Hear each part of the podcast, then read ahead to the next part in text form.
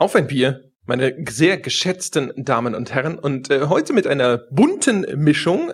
Wir haben uns überlegt, wir gucken mal rum, was uns so an Newsmeldungen ins Auge springt, die eventuell interessant wären für eine kleine Diskussion. Also mehrere kleine, schnuckelige Themen mal gesammelt. Welche Themen das sind, verraten wir noch. Aber zuerst sage ich guten Morgen, Jochen, denn wir zeichnen auf um 9.30 Uhr. Das heißt, es ist eine Kaffeefolge. Guten Morgen, André. Ich habe übrigens das Gefühl, dass wir in letzter Zeit zu viele Kaffeefolgen am Start haben, aber das liegt ja lediglich daran, also es ist ja meine Schuld, insofern, dass ich derzeit beruflich relativ viel unterwegs bin und äh, nach dem nächsten Trip äh, äh, dürfte sich das äh, erstmal wieder für ein, zwei Monate in der Häufigkeit erledigt haben und dann können wir auch wieder Bier trinken. Ja, ja. Äh, wobei es ja in, in diesem Falle nicht ganz allein deine Schuld ist, weil ich habe unseren Samstagstermin ja sausen lassen müssen, weil ich meine ehemalige Wohnung, ich bin ja jetzt quasi äh, aus meiner alten Wohnung ausgezogen, da ich mir ja als zukünftiger Brückenpenner äh, so eine Wohnung in München nicht mehr leisten kann. Ja, und äh, das, das hat länger gedauert als gedacht. Das hat auch dazu geführt, dass ich gestern, äh, normal schalte ich ja immer die Folgen nachts um zwölf schon live und jetzt habe ich gestern tatsächlich irgendwann um 11 Uhr einfach eingeschlafen und habe es dann halt heute Morgen erst geschafft, das Ding online zu stellen. Wegen dir also musste ich jetzt einen ganzen Samstag ohne Bier auskommen. Äh, ja, ja, mhm. ja. Ja, schlimm ist das. Ja. Schlimm, schlimm. Nein, ähm, genau. Also wegen mir, weil ich muss heute noch auf einen äh, äh, Geburtstag und bin dann nächste Woche nicht da, müssen wir also jetzt morgens aufzeichnen und wegen dir kommt man nicht. Also sind wir beide irgendwie dran schuld. Ja, ja, wir ja. teilen uns das so ein bisschen. Ja. Was haben wir denn für einen schönen Kaffee, Herr Gebauer? Ähm, äh, ich glaube, es ist Dallmayr. Hm, ja. Also ich, äh, um dich wach zu schocken, ja, habe ich mir oh, heute wieder mal oh. was ganz Besonderes. Oh, ja. shit, oh. Ja. Nee, hab, kannst du es nicht für dich behalten? Nein, Natürlich nicht. Ich habe ja, einen, äh, ich habe mir neulich bei Chibo, ja, neulich stand ich bei Chibo, ja. Mhm. Wir waren eigentlich da, um, äh, glaube ich, Platzdeckchen zu kaufen oder sowas. Und äh, dann habe ich da äh, Kaffee hinten gesehen, den kann man sich da ja frisch mahlen lassen. So, und jetzt mhm. hast äh, du mir, glaube ich, neulich den Floh ins Ohr gesetzt, dass so frisch gemahlener Kaffee ja was ganz Tolles sei. Mhm. So, habe ich mir gedacht, so, alles klar. Ja, jetzt holst du dir mal frisch gemahlenen Kaffee, jetzt gönnst du dir mal. So, und dann habe ich da, ich, ich glaube, irgendeine, irgendwas mit Perl, Perl, bla. Jedenfalls habe ich mir den Kaffee mitgenommen, habe ihn gekocht, habe festgestellt, schmeckt wie jeder andere Scheiß-Kaffee. ja, aber den trinke ich jetzt gemischt mit, und jetzt kommt Müllermilch, weiße Schokolade, Pistazie.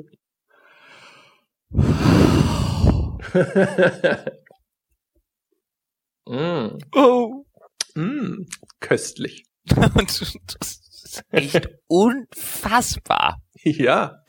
Was du in... Ach, Gegen alle Naturgesetze verstoßen. Ist, äh, da, da bin ich wirklich sprachlos. Ja, das passiert. Also da, da, hilft, da hilft auch wirklich keine Beschimpfung, weil die Realität macht das schon besser als ich. Du musst nicht sowas trinken. ja, ja. Das ist einfach nur grandios. Das ist, komm, komm, fangen wir mit dem Thema an. Ja, wir äh, fangen ja, an. Oder mit der ersten Newsmeldung.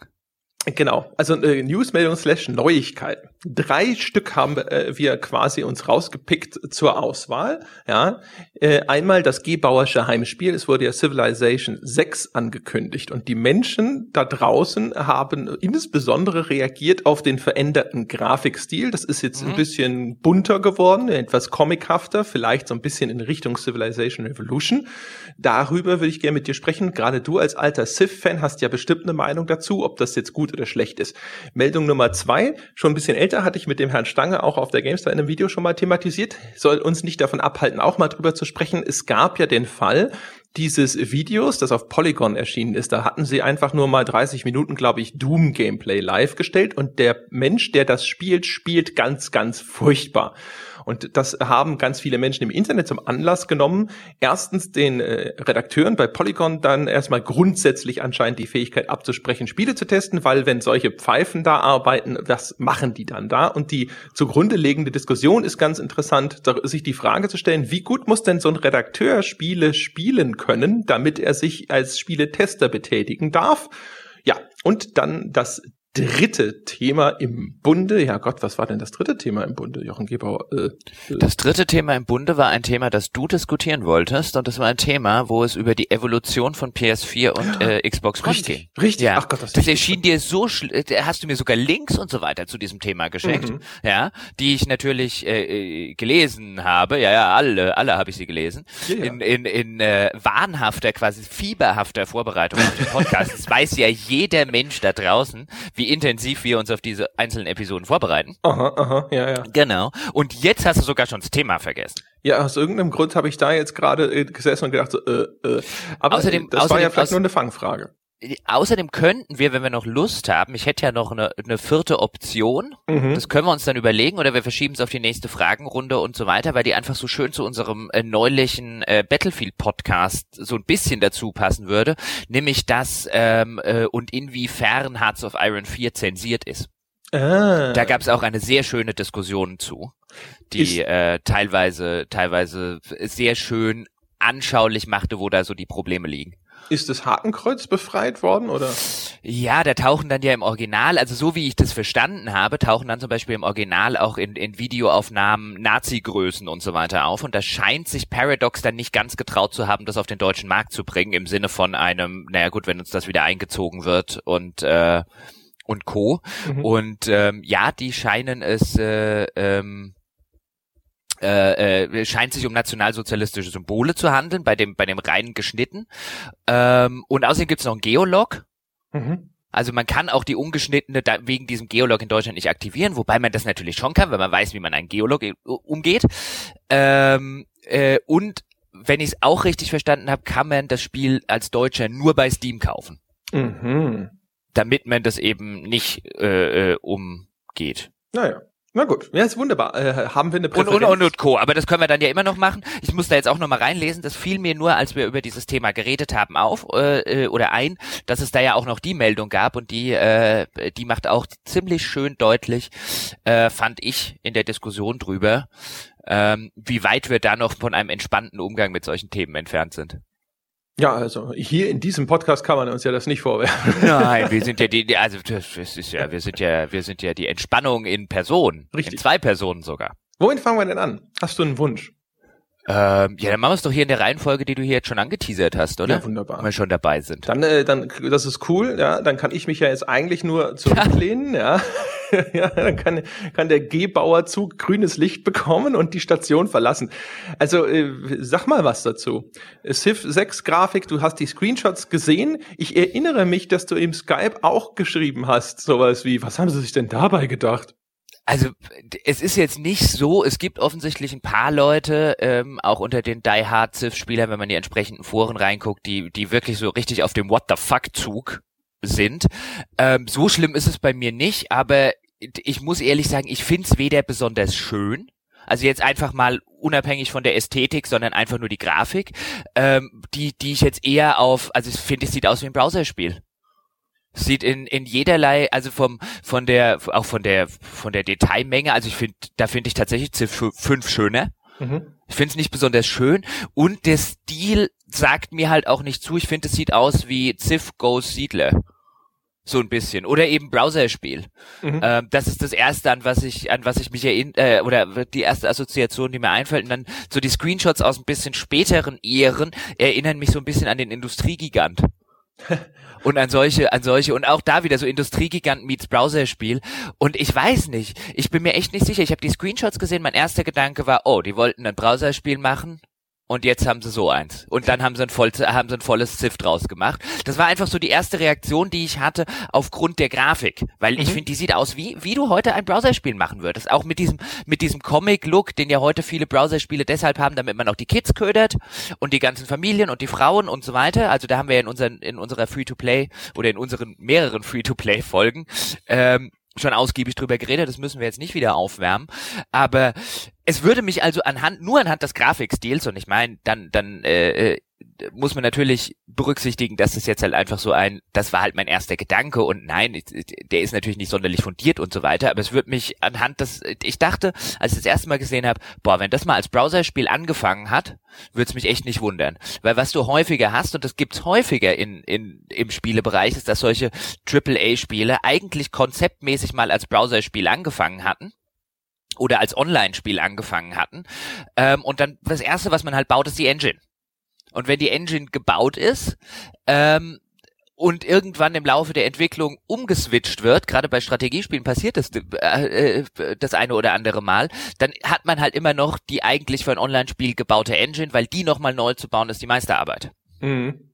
Äh, was jetzt nicht bedeuten soll, dass das um Gottes Willen bei Ziff der Fall ist, aber es wäre auch um Gottes Willen nicht das erste große Strategiespiel, bei dem das so ist. Kann ich mir eigentlich nicht vorstellen bei denen, weil die jetzt auch lang genug Zeit hatten.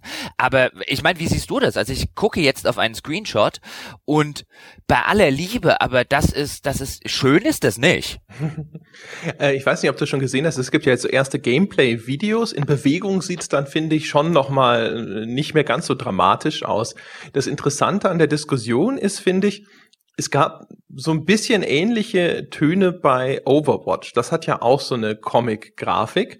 Und da gab's auch Leute, so kann das auch verstehen, geht, geht mir zu einem Teil so, die finden, dass das äh, sie erinnert an die äh, das Art Design von Mobile Games und mhm. anscheinend äh, ist dieser typische Stil, der gerade in diesem Mobile Free-to-Play Segment, ja, dieser kleinste gemeinsame Nenner äh, Stil, wie ich es jetzt mal boshaft nenne. Du hast ja schon eben angedeutet, wir haben schon mal drüber ges gesprochen, dass es einen Grund gibt, warum ganz viele Spiele genau so aussehen dass der anscheinend jetzt so ein bisschen auch überschwappt auf die herkömmlichen klassischen Titel, weil man vielleicht gemerkt hat, dass das bestimmte Vorzüge hat. Also ich denke mal, der hat äh, noch weitere Vorzüge über dieses spricht Kinder und aber auch vielleicht noch Erwachsene an mhm. hinaus.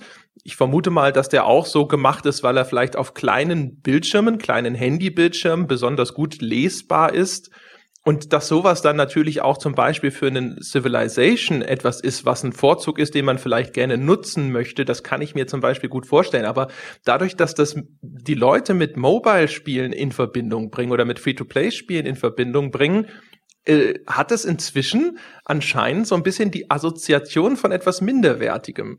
Und das war auch was, was bei Overwatch, das ja dann zum äh, Vollpreis auf Konsole verkauft wird, auf dem PC für mindestens 40 Euro verkauft wird, etwas ist, wo die Leute instinktiv gesagt haben, ja, aber Moment mal, das ist es nicht wert. Oder auch bei Overwatch erstmal sofort angenommen haben, dass das Ding Free-to-Play sein wird. Einfach nur, weil sie gesehen haben, wie es aussieht. Wahrscheinlich im Falle von Overwatch auch, weil es erstmal hieß, es sei so ein MOBA-Shooter.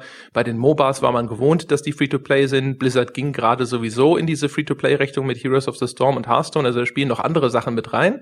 Aber es ist ganz interessant, dass dieser Grafikstil inzwischen äh, quasi relativ fest damit verknüpft ist und dass alles, was auch nur entfernt die gleiche Anmutung hat, äh, die Leute erstmal so ein bisschen abschreckt. Also zumindest halt natürlich die, die Core-Gamer, die sich normalerweise deutlich distanzieren wollen von dieser Art Spiel. Das ist, ein, das ist ein guter Punkt, was den Grafikstil angeht. Wobei ich da jetzt sagen muss, ich kann zu Overwatch relativ wenig sagen, weil ich es nicht selber gespielt habe, weil es mich offen gestanden überhaupt nicht interessiert. Ähm, äh, aber ich, ich sitze hier jetzt und gucke mir halt einen der, der offiziellen, so viele Screenshots haben sie ja nicht released, an. Und dann gucke ich mir so ein Haus an, was da drauf steht, oder so ein Bauernhof oder auch nur eine Einheit oder ein Baum. Und dann denke ich mir halt, hey, der Grafikstil muss ja nicht meiner sein, sowas ist immer Geschmackssache, klar. Aber das ist einfach nicht besonders. Also ich sag jetzt mal, 2010 hat angerufen und hätte gern seine Grafik wieder. ja. Ähm, also das ist halt einfach nicht besonders auf dem Screenshot jetzt. Ich kann mir vorstellen, es sieht in der Realität und im, im Bewegtbild dann erheblich besser aus. Und ja, Ziff war noch nie eine Serie, die irgendwie grafisch jemanden vom Hocker gehauen hat. Ähm, alles das stimmt. Aber das ist schon, finde ich, auf einem, also wenn ich jetzt nur von den Screenshots hingehe, auf einem eher spartanischen Niveau. Also der, der Grund, dass ich zum Beispiel ein Online-Spiel oder ein Free-to-Play-Spiel oder an sowas oder dass vielleicht Leute an Handyspiele gedacht haben, ist ja nicht nur der Stil, sondern es ist halt auch sonderlich viel Details stecken da drin nicht.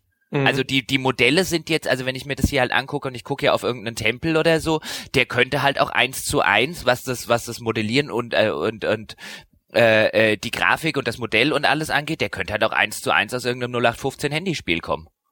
Ich kann mir halt schon vorstellen, eines ihrer angekündigten neuen Features ist ja, dass diese Städte sich jetzt ausdehnen mhm. über mehrere äh, Tiles, ja, also so diese Bodenplatten, äh, mhm. auf denen das Spiel stattfindet, dass die dann, wenn wenn die Karte dann quasi noch mehr vollgestellt wird mit äh, relativ detaillierten Dingen, ja, also den Gebäuden, die dann halt diese, diese Stadterweiterung repräsentieren und so, dass sie sich überlegt haben, dass sie vielleicht einen sehr simplen Grafikstil brauchen, damit das hinterher nicht total überladen wirkt. Also gerade wenn jetzt vielleicht von mir aus zwei, drei Städte auch noch nahe beieinander liegen und so, ich kann mir schon vorstellen, dass das relativ praktische Gründe hat, äh, und nicht, dass sie jetzt irgendwie billig äh, sein wollten. Nein, nein, um Gottes Willen, ich glaube auch nicht, dass, dass, dass da jemand äh, sich hingesetzt hat und gesagt hat, äh, lasst uns mal bitte so billig aussehen, wie wir können. Ähm, also ich kann mir A vorstellen, dass es, dass es eben vielleicht mal als ein Civilization Online irgendwie angefangen hat. Das wäre so eine Theorie, ähm, die ich mir vorstellen kann. Ich kann mir auch vorstellen, das, was du völlig richtig gesagt hast, dass man sich vielleicht einfach an dem Stil äh, äh, von solchen Spielen orientiert hat, im Sinne von einem, naja, wir müssen auch bei Civilization vielleicht mal gucken, wir hatten es ja schon bei Anno zum zum Beispiel, als wir darüber geredet haben, dass wir neue Zielgruppen erschließen. Mhm. Dass wir vielleicht mehr, dass wir nicht nur die alten Freaks immer wieder haben, die kaufen uns eh. Und äh, das, das, das würde ich auch unterschreiben. Also ich würde denken, bei Civilization kann man, die Serie ist so etabliert unter ihren Fans, da kannst du viel machen. Die kaufen erstmal Civ 6. Ja. Das ist keine Zielgruppe, die da draußen sitzt und sagt, nee, das kaufe ich jetzt nicht. Die kaufen das erstmal. Das heißt, da kannst du schon ein bisschen experimentieren. Du solltest halt aufpassen, dass du sie spielerisch nicht vor den Kopf stößt. Ähm, weil wenn du es dir mit denen vergraulst, okay, dann, dann hast du wirklich eine tote Serie, aber ich würde jetzt nicht davon ausgehen, dass sie das machen. Aber da kannst du halt schon sagen, komm, jetzt probieren wir mal eine andere Optik oder so vielleicht kriegen wir halt noch eine Zielgruppe, die darüber hinausgeht, weil es ist schon so so gut verkauft wie C5 ist und so hoch so weit äh, oder so so intensiv gespielt, wie es bei bei Steam immer noch ist. Es dürfte quasi zu jeder Zeit eins der Top drei gespielten Steam Spiele sein ähm, seit seit Release und das ist jetzt ein paar Jährchen her. Aber ich glaube halt auch, dass man aus äh, äh, Take-Two-Sicht schon so ein bisschen überlegt, wie man die Marke, so ähnlich wie halt das bei einem Anno auch ist, wie man die Marke halt schon dazu kriegt, dass sie halt ein bisschen besser performt, äh, verkaufstechnisch, als jetzt nur auf dem klassischen PC-Hardcore-Markt. Ja, das stimmt. Das ist ja, äh, ich weiß nicht, ob ich das schon mal erzählt habe, das ist eine, ist eine der Sachen, das hat mir vor Jahren Randy Pitchford von Gearbox mal erzählt ähm, als ich ihn gefragt habe, warum denn so viele Hersteller diese nutzlosen Multiplayer-Modi entwickeln für Spiele wie Bioshock oder mhm. sowas, wo man eigentlich denkt so, boah, das braucht doch kein Mensch. Und ähm, das habe ich damals mitgenommen, weil ich die Antwort interessant finde, wenn man solch, solche Fragen stellt, warum wurde dieses oder jenes gemacht, weil der nämlich auch gesagt hat, wenn du einen neuen Teil entwickelst, denkst du immer drüber nach, wie kann ich denn jetzt noch mehr verkaufen? Und normalerweise wird sowas dann halt relativ planvoll über eine Zielgruppenerweiterung gemacht. Und mhm. das ist dann halt der Grund, warum man halt sich denkt, hey, bisher habe ich von mir aus vier Millionen verkauft ohne einen Multiplayer. Die ganzen Leute, die jetzt aber zum Beispiel auf Multiplayer stehen und vielleicht nur Spiele mit Multiplayer-Modus kaufen, die kann ich auch einsammeln, wenn ich einen Multiplayer-Modus dazu mache. Und weil mein Singleplayer vielleicht jetzt ohnehin schon so gut ist oder so, kriege ich auch noch tolle Bewertungen und dann sammeln die das auch ein. Und das gleiche gilt natürlich auch für andere Spiele und für andere Ansatzpunkte. Mhm. Und wie du schon richtig sagst, also es kann natürlich auch sein, dass man die Vermarktung einer Reihe einfach breiter aufstellt und äh, dann eben auch zum Beispiel eben so das grafische Design der Reihe ein bisschen umstellt, um dieser erweiterten Zielgruppe besser gerecht zu werden, damit es halt vielleicht auch zugänglicher aussieht. Das kann auch ein Punkt sein, dass ein Civ, das zu realistisch aussieht oder wie bisher, vielleicht oder auch zu technisch oder zu kompliziert auf Screenshots aussieht, sich dadurch den Weg verbaut zu Leuten, die vielleicht eher Gelegenheitsspieler sind und die dann solche Screenshots sehen und sich denken, boah, das ist bestimmt so ein Komplexitätshammer, das ist nichts für mich, das lasse ich mal lieber bleiben und man deswegen einfach nur den, also nur vom Anschein her etwas zugänglicher wirken möchte.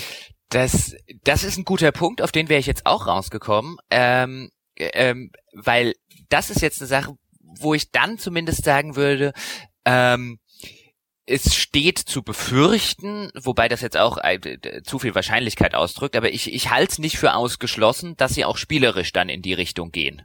Weil einfach nur auf Screenshots, ja, du willst ja eigentlich auch nicht, dass dein, dass dein Screenshot ein Spiel verkauft, das letztlich gar nicht drin ist. Mhm. Und du sprichst ja mit, mit Civilization insbesondere im fünften Teil und insbesondere, wenn ich dann in Previews, die es da jetzt schon gibt, lese, dass äh, angeblich alle Features von Civ 5 und von Gods and Kings, also dem ersten Adam und Brave New World schon vom Start weg in Civ 6 drin sein sollen.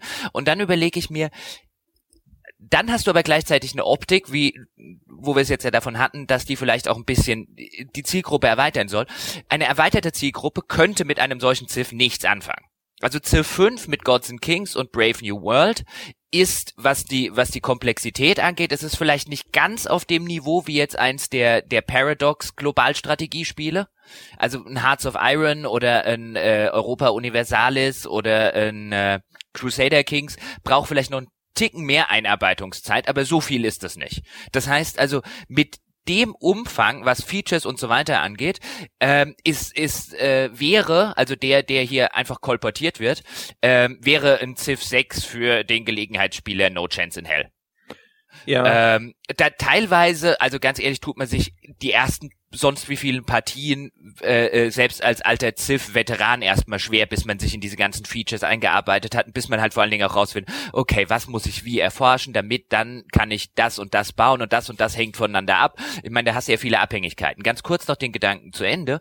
Ich habe nämlich bei vielen von den von den angekündigten neuen Features oder oder geänderten Features den Eindruck, dass das Spiel letztlich simpler werden soll ohne jetzt zu sagen, so wird's am Ende tatsächlich sein, aber viele der Features kann man, die kann man so lesen, wie das, wie das die Previews tun, nämlich im, erstmal positiv und erstmal, oh, das ist ja, wenn das steht und was dann alles passiert, die kann man aber auch anders lesen, die kann man aber auch lesen, oh, es soll ein bisschen einfacher werden.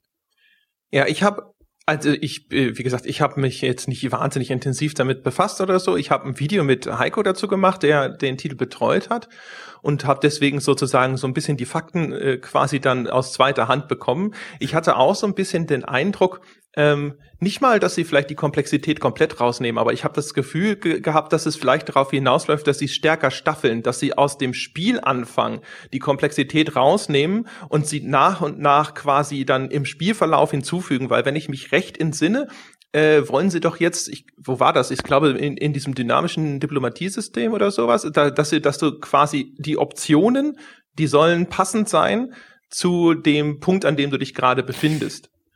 Wobei ver, vergiss erstmal bei Ziff Diplomatie, das ist unwichtig. Nee, also das war, das war das war schon immer der Teil, also jetzt sitzt vielleicht der ein oder andere Ziff-Fan da draußen und sagt, boah, aber das war schon immer der Teil, der am rudimentärsten war. Ja, ja. Ähm, Aber mir geht's darum, dass, äh, dass ich einige Sachen äh, gehört habe, wo ich mir, wo ich so ein bisschen das Gefühl hatte, dass es so ein bisschen darauf hinausläuft, dass sie sagen, äh, dieses Feature, das kommt, ist jetzt nicht sofort von Anfang an immer da, ja, sondern es wird quasi erst in, äh, ne, im späteren Spielverlauf, wenn du in die und die Situation oder in diese Zeit Wobei das war bei Civ, ne? das war bei Civ 5 auch schon so. Ja, das stimmt, aber das kann man ja quasi noch stärker betreiben, dass du am Anfang quasi den, die, diesen, diese, diese Masse an möglichen Interdependenzen. Wobei, das war bei so, C5 ne? auch schon so.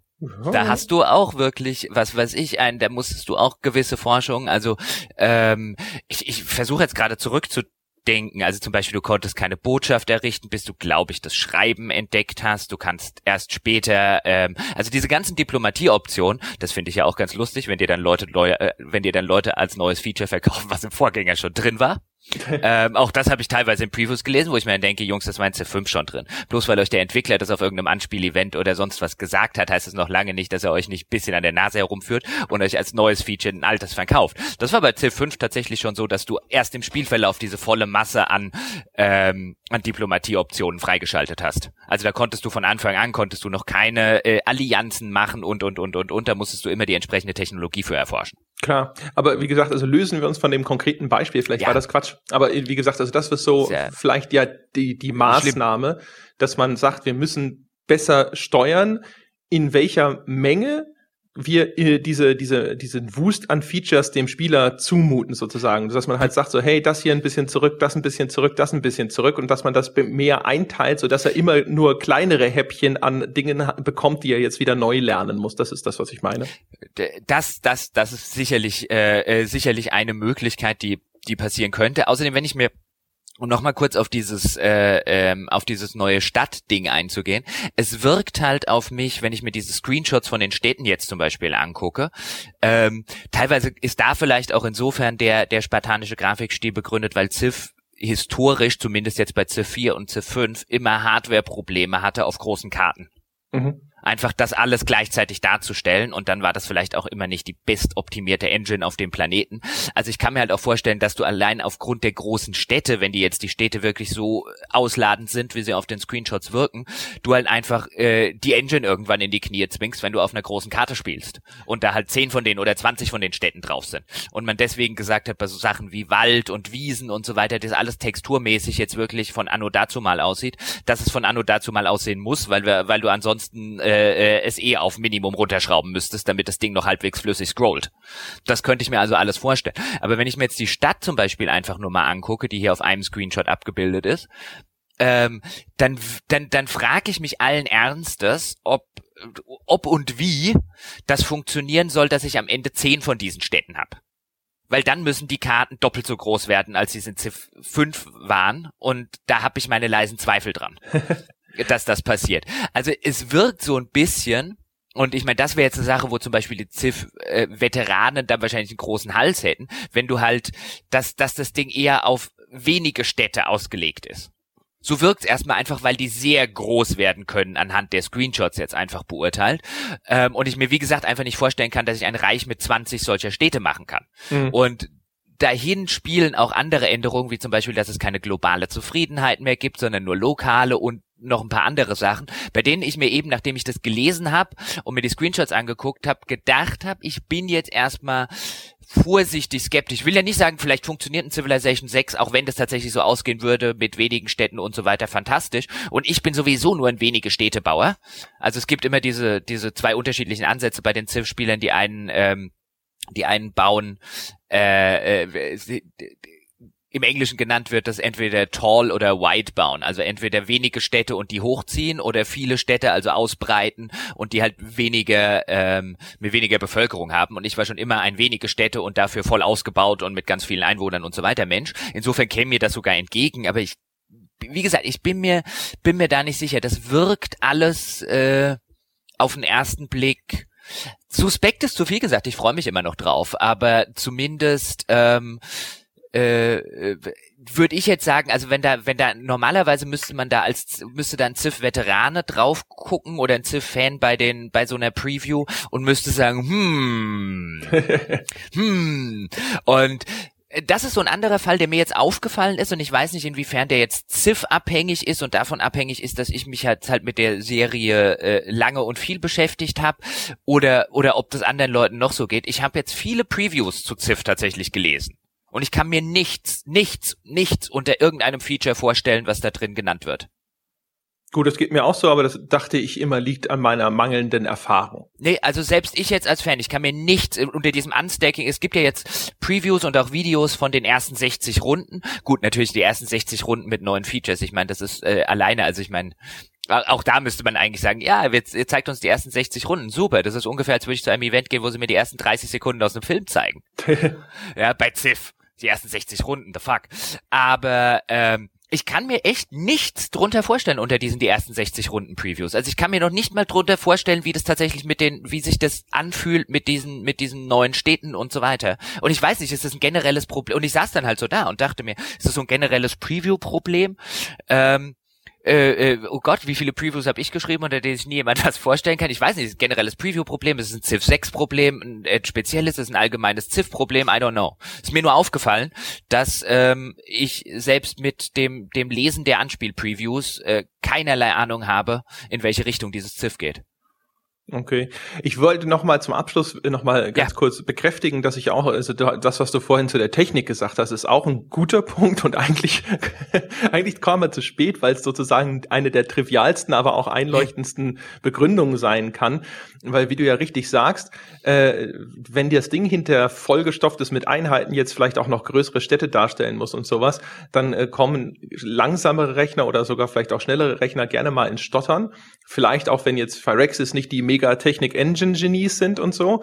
Und umgekehrt ist Civ natürlich eine Reihe, die wahrscheinlich darauf angewiesen ist, dass sie auch ältere Systeme unterstützt. Mm, und auch mm. das ist ja eine Möglichkeit, um quasi die, die Zielgruppe zu erweitern, die Menge an Leuten, an die du das Spiel verkaufen kannst, indem es auf schwächeren Systemen läuft. Dadurch erweiterst du ja gerade für so ein PC-Spiel enorm die potenzielle Käuferschaft. Von daher, es kann auch tatsächlich einfach eine Maßnahme sein, um ja eine möglichst breite technische Basis abzudecken. Aus sehr guter Punkt, weil weil Ziff tatsächlich ähm, zumindest so äh, stellt es sich da, wenn man sich viel in den Foren äh, äh, unterwegs ist und dann vielleicht ein paar von den Stories liest, die dort gepostet werden und und und und da ist sehr extrem häufig liest man dann sowas wie Entschuldigung, dass die Screenshots irgendwie nur auf niedrigen Details und so weiter sind, mehr schafft mein Rechner nicht. Also das sind Ziff Ziff Spieler sind häufig welche, die spielen auch nichts anderes als Ziff. Mhm. Und die haben dann auch wirklich, die machen das halt an ihrem Heim-PC, wo sie ansonsten Office-Anwendungen drauf machen. Die haben keine dezidierten Spiele-PCs häufig. Äh, das ist ein guter Punkt. Ja. Uh, on to the next one. Uh, on to the next one. Wunderbar. Ja, dann äh, als zweites hatte ich ja erzählt. Also äh, noch mal ganz kurz die Zusammenfassung. Ne? Polygon hat ein Doom-Video also. veröffentlicht. Der Mensch schießt links und rechts an allem vorbei, was auch nur ein, äh, ein bisschen wie ein Gegner aussieht. Wenn man das sich anschaut, dann äh, kommt, liegt die Spekulation nahe, dass das ein Mensch ist, der auf einmal einen Shooter mit Gamepad spielen musste. Von den mhm. Bewegungen im Video ist es ableitbar, dass er wahrscheinlich mit Gamepad spielt und äh, jetzt auf einmal dann eben damit konfrontiert wird und wer vorher in seinem Leben noch nie diese du Dual-Analog-Stick-Steuerung im dreidimensionalen Raum bedienen musste oder sowas, der ist damit erstmal überfordert. Die meisten von uns haben vergessen, wie es war, das zum ersten Mal auszuprobieren, außer die PC-Spieler, die seit Jahr und Tag sagen, was soll der ganze Quatsch mit Maus und Tastatur äh, und sonst nix. Und äh, Dementsprechend unbeholfen sieht das aus. Aber der Kern der Diskussion, der interessantere Kern der Diskussion ist sozusagen, wie gut muss man denn überhaupt spielen können als Spieleredakteur, um danach mit einer gewissen Autorität über Spiele sprechen zu können. Da gibt's ja anscheinend bei einem Teil der Menschen da draußen auch die irrige Annahme, dass automatisch jeder, der als Spieleredakteur arbeitet, jetzt zumindest an der Schwelle zum Pro-Gamer steht. Und jetzt wissen wir beide, dass das nicht der Fall ist das wissen wir beide, wobei lass mich noch mal ganz kurz auf dieses Video. Also äh, es ist schon, wer das jetzt noch nicht gesehen hat, ich kann dann jedem nur ans Herzen legen, es sich mal kurz anzugucken, das Verständnis des halbe, weil es ist schon sehr, also es ist schon extrem. Ja, ja. Ich muss, ich muss gestehen, ich habe am an, also ich hatte, als ich das dann mitgekriegt habe und du es mir erzählt hast und gesagt hast, guck dir das halt mal an, da könnten wir im Podcast was zu machen, ähm, habe ich habe ich es mir weniger schlimm vorgestellt. also es ist wirklich schon, es ist wirklich schon schlimm. Ähm, und wie du es gerade sagst, also ich dachte auch entweder, also ich, ich habe nur zwei Möglichkeiten gesehen. Entweder es ist ähm, da saß jetzt jemand vielleicht äh, neu dazugekommenes und hat irgendwie gedacht, er schießt immer mal absichtlich daneben, damit man immer schön die Monster sieht oder so.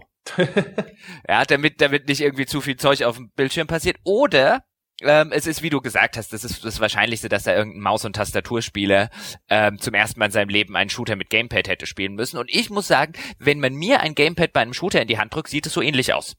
Ja, es ist nicht ganz so extrem vielleicht, wobei vielleicht auch schon, aber ähm, äh, äh, es wäre auch eine Katastrophe, weswegen übrigens ich niemals Videos gemacht habe mit Gamepads bei Shootern. Weil die, die hätten so ähnlich ausgesehen und dann wäre halt, egal wie, und da wird's ja schon spannend, vielleicht musste der das Video aber anhand der PC, der, der PS4-Version machen, zum Beispiel hat aber auf dem PC das Ganze gespielt. Gut, das war jetzt ja, glaube ich, sogar noch ein unkommentiertes die erste halbe Stunde, aber jetzt gehen mhm. wir sogar mal davon aus, das wäre irgendwie ein Testvideo gewesen. Da hätte ja jeder gesagt, was erlaubst du dir denn darüber Sachen zu machen äh, und Aussagen zu treffen, obwohl es vielleicht wirklich so war. Die einzige Aufnahme, weil irgendwie ging was schief, ging nur mit der PS4-Version. Am Gamepad kann er es halt nicht spielen, bedeutet aber lange nicht, dass er es nicht mit Maus und Tastatur spielen kann. Ja. Also aus der, allein nur ganz kurz noch, um den Gedanken zu Ende zu sagen, allein aus der Tatsache, dass da jemand äh, jetzt bei diesem offensichtlich mit einem Gamepad aufgenommenen Teil von Doom sich halt anstellt, wie äh, wahrscheinlich meine Mutter, wenn man ihr das in die Hand drücken würde, heißt noch nicht, dass das eine Vollpfeife ist. Nein, überhaupt nicht. Ähm also es gibt da ja zwei Komponenten natürlich. Man kann jetzt darüber sprechen, wie konnte dieses Video jemals mhm. passieren. Ja, da gibt's schon, äh, wie gesagt, also ich kann mir auch nur vorstellen, dass das jemand ist, der einfach mit dieser Art der Eingabe nicht vertraut ist. Ähm, es gibt eigentlich für Videoaufnahmen sogar ganz gute Gründe, das mit dem Gamepad zu machen, weil wenn du mit der Maus richtig spielst und sowas, machst du extrem hektische Bewegungen. Und das ist in einem Video, wenn sich das dann hinterher jemand anschaut, ist es unglaublich schwer nachzuvollziehen. Das heißt, normalerweise, wenn du äh, etwas zeigen willst in dem Video und es geht jetzt nicht gerade drum äh, zu zeigen, wie äh, jetzt das Ganze auf irgendeinem hohen Niveau gespielt wird oder so, dann würde man eigentlich normalerweise sowas wie eine Gamepad-Steuerung sogar bevorzugen und selbst wenn ich das mit einer Maus spiele, dann bemühe ich mich, dass ich die Bewegung mit der Maus langsamer mache, was ja. aber umgekehrt natürlich dazu führt, dass man ineffizienter spielt also es da gibt es gute ja. Gründe für sowas. Ich glaube aber nicht, dass das in diesem Falle zutrifft. Also ich glaube über das konkrete Video, da, das kann man schnell abkürzen. Das ist tatsächlich ein Maß an Inkompetenz. Damit hat sich das Magazin auch geschadet, das durchzuwinken, selbst wenn es nur darum ging, diese ersten 30 Minuten Gameplay zu zeigen. Also wenn da jemand vorher draufgeschaut hat und gesagt hat, naja, das passt schon, dann äh, wird er jetzt wahrscheinlich das, anders darüber denken. Äh, richtig und äh, vor allen Dingen, aber ich meine, das erklärt natürlich auch, wie das passiert ist. Äh, das weißt du ja noch selber auch aus äh, GameStar und Co-Zeiten. Ähm, dann setzt man halt jemanden dran und sagt, nimm mal schnell die ersten halbe Stunde auf. Und dann guckt sich die keiner mehr an. Weil man ja eigentlich davon ausgeht, wenn jetzt hier jemand für uns arbeitet, der nimmt die erst, soll die erst 30 Minuten aufnehmen und sie auf YouTube stellen oder auf unsere Seite online stellen, dass man da nicht viel kaputt machen kann. Ja, ähm, deswegen, deswegen, ich glaube halt einfach, also meine Theorie wäre, wie du es jetzt auch gesagt hast, da hat man jemanden, der mit diesem Maus- und Tastatur-Shooter-Spielen nicht vertraut ist, hingesetzt, ähm, der hat das aufgenommen und dann hat man es halt online gestellt. Ja, vielleicht und dann hat, hat man ja. auch vorher sogar noch mal gesagt, äh, ich bin aber eigentlich PC-Spieler und ja, man ja, hat komm. sich aber äh, genau. keine Vorstellung davon gemacht, wie ernst er das meint. mhm. Ja. Also das, das, äh, ähm, ja, das, das könnte ich, das wäre die, die einleuchtendste Sache. Und ja, jetzt haben sie so einen kleinen Shitstorm abgekriegt und natürlich hat man sich damit, da, damit teilweise geschadet, aber auch Kirche im Dorf lassen. Ähm, von irgendwie dem dem teilweise ausgemachten äh, Skandal oder sonst was ist das halt auch ist das halt auch meilenweit entfernt. Aber um auf die unterschwellige Frage zu kommen, nämlich wie gut muss ein ähm, Kritiker äh, Spiele spielen können, das war ja schon immer so die die Frage. Ich meine, seit es Videos gibt, kann ich mich dran erinnern, äh, erinnere ich mich an einen an einen Haufen Kollegen und auch teilweise mich selbst, ähm, die die Sachen drei oder viermal aufnehmen, weil sie nicht zu, weil sie nicht pro genug aussehen. Mhm, mh. Also es gibt, es gibt Kollegen da draußen, die brauchen für ein Video noch mal doppelt so lange wie jeder andere auch, einfach weil damit jede Stelle pro-mäßig aussieht. Weil sie eben Angst haben, dass jemand unten drunter schreibt, ähm, wie spielst du? Ja. Ähm, das heißt, diese, diese Angst, das, das finde ich ja erstmal schon in einem vorauseilenden Gehorsam, weil ich wüsste jetzt ja noch nicht mal irgendwie großartig, dass es in der deutschen Spielelandschaft und deutschen Spielepresselandschaft irgendwann ein größeres Thema gewesen wäre. Oh, die Redakteure sind alle Amateure.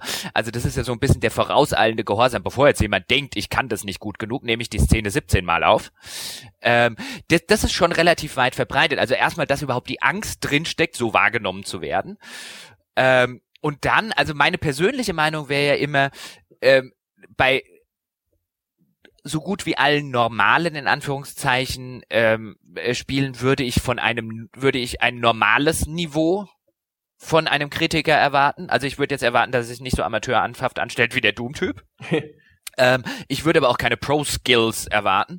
Äh, außer vielleicht bei kompetitiven Multiplayer-Spielen. Also ich sag mal, wer die, wer die anständig behandeln will, der braucht halt schon die entsprechenden Skills. Also ich würde mir halt auch von, also mir fällt's, wird's jetzt halt auch schwer fallen, äh, keine Ahnung, mehr äh, eine Schachanalyse von jemandem anzuhören, äh, der der über Leute redet, die das auf einem entsprechenden Niveau tun und äh, äh, selber gerade mal die Regeln beherrscht. Das wird halt schwierig. Also ich denke, bei den bei den wirklich kompetitiven Sachen ähm, ist ein gewisses Niveau schon notwendig, aber das das ist ein verschwindend geringer Bruchteil von Spielen.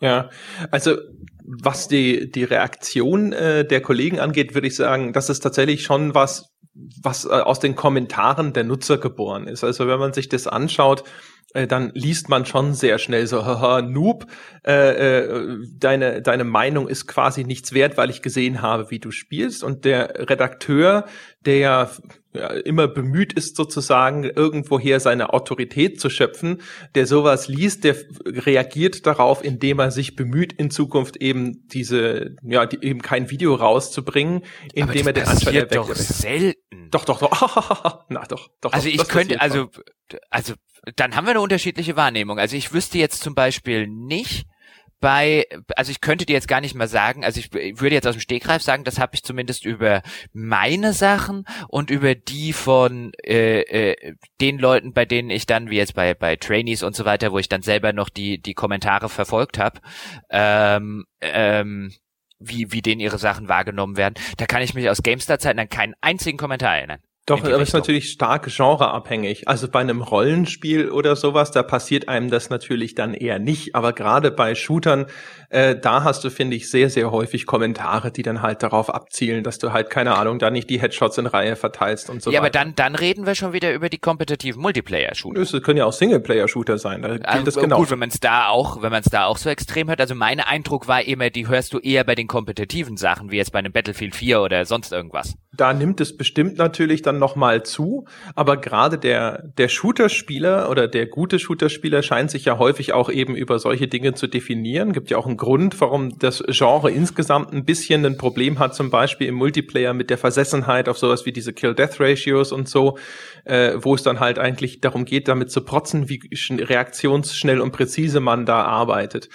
Und das passiert da schon häufig. Ich gebe dir natürlich recht, dass das halt jetzt bei einem SimCity oder sowas ist das wahrscheinlich einfach auch gar nicht aus einem Video rauszulesen, wie gut derjenige da gerade agiert. Ja.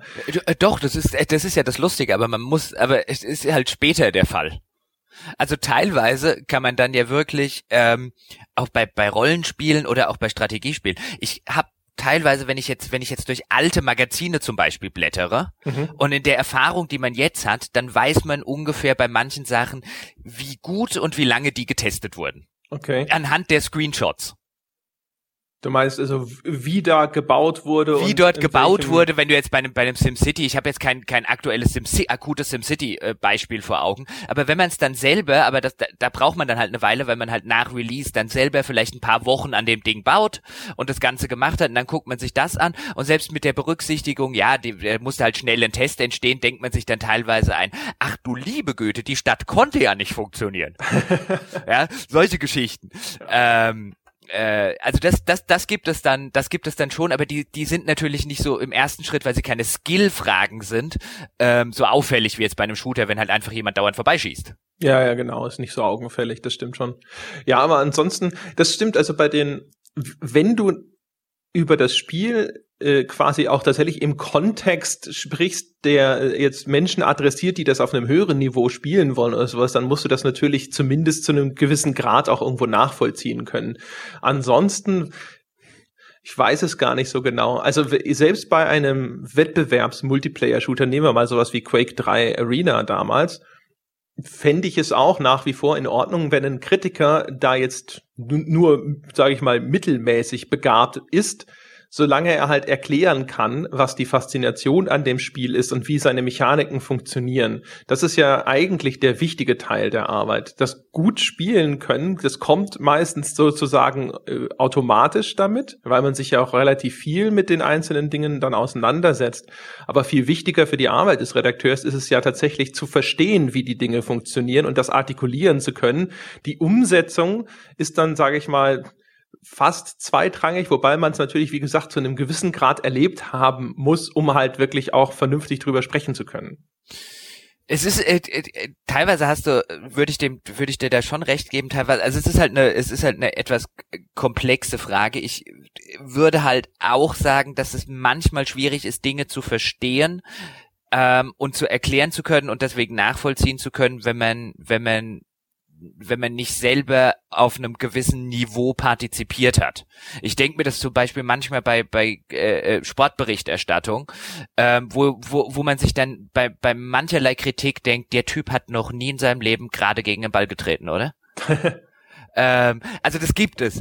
Ähm, Jetzt würde ich auch wiederum nicht behaupten, dass um kritisieren zu dürfen, müsste man selber Nationalspieler gewesen sein. Auch das wäre ja, weißt du, das wäre dann das Kind mit dem Bart ausgeschüttet. Ähm, da, deswegen denke ich halt, so eine so eine gesunde äh, äh, Mischung hilft dann, äh, ist wahrscheinlich in den meisten Fällen halt einfach das das das Vernünftigste. Also ich würde schon, ich würde halt immer sagen, ein gewisses Niveau bei kompetitiven Sachen äh, äh, sollte für eine für eine seriöse Berichterstattung äh, äh, durchaus vorhanden sein, aber links auf einem Profiniveau muss man auch nicht sein, zumal ja das, das, das, das dein Publikum kein Profi ist. In der Regel zumindest genau, ja. Also wenn du jetzt natürlich für eine E-Sport-Seite schreibst, dann äh, ändern sich die Anforderungen ja. im Vergleich, wenn du natürlich jetzt über so ein normales Spieleteste-Portal äh, redest. Ja, defini definitiv. Ja. Ah, ja. Zielgruppenabhängig sozusagen. Ja, aber ansonsten, genau. ja, keine Ahnung. Das ist äh, tatsächlich eine ganz interessante Geschichte, weil halt da auch immer so ein bisschen dieser Spielerstolz noch mit, mit reinkommt. Also, dass die Leute, die Leute sage ich schon, also die Menschen da draußen sozusagen, die sehen sowas, die haben auch vielleicht irgendwie immer diese Vorstellung davon, dass der, der Spieleredakteur da überdurchschnittlich begabt sei als Spieler und dann sofort kommt diese, diese, auch diese, ja, dieser Wettbewerb unter Spielern, sondern hey, ich bin besser als du. Eigentlich könnte ich doch morgen deinen Job machen. Weißt du, was ich meine? Ja, ja.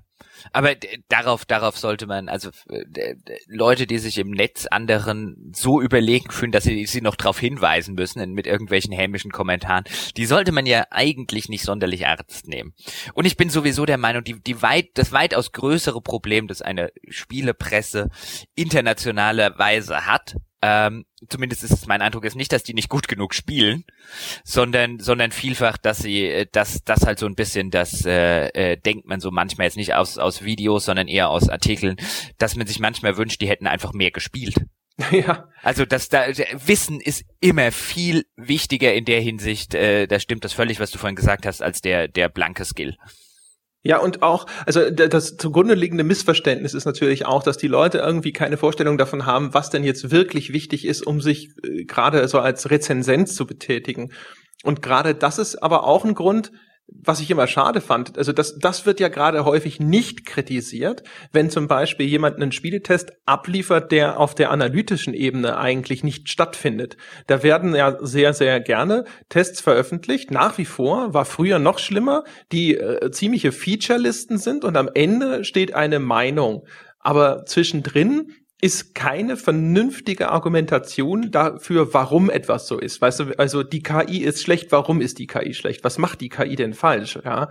Ist das überhaupt eine realistische Anforderung an die KI, die hier gerade gestellt wurde? Äh, ist es, weißt du, oder ist eine dumme KI automatisch schlecht? Weil, keine Ahnung, eine KI, die jetzt zum Beispiel eine Zombie-Horde steuert oder sowas, vielleicht sollte die auch zu einem gewissen Grade dumm sein und so weiter und so fort. Und das kommt, wie finde ich, und da haben wir uns selber schon jetzt auch bei, äh, bei privaten Bieren oft genug drüber unterhalten, das kommt einfach viel zu oft zu kurz. Genau das wird aber natürlich sehr häufig von äh, Lesern eben nicht kritisiert, weil ich glaube, da einfach vielleicht ist das etwas, was so unterbewusst vielleicht wahrgenommen wird, weil die Leute rausgehen aus den Tests und das Gefühl haben, man hat ihnen jetzt zwar eine Meinung gesagt oder eine Wertung gegeben, aber sie haben nicht wirklich einen klaren Eindruck davon, warum bestimmte Dinge so sind oder wie, was sie davon zu halten haben, aber sie können es vielleicht nur nicht richtig ausdrücken.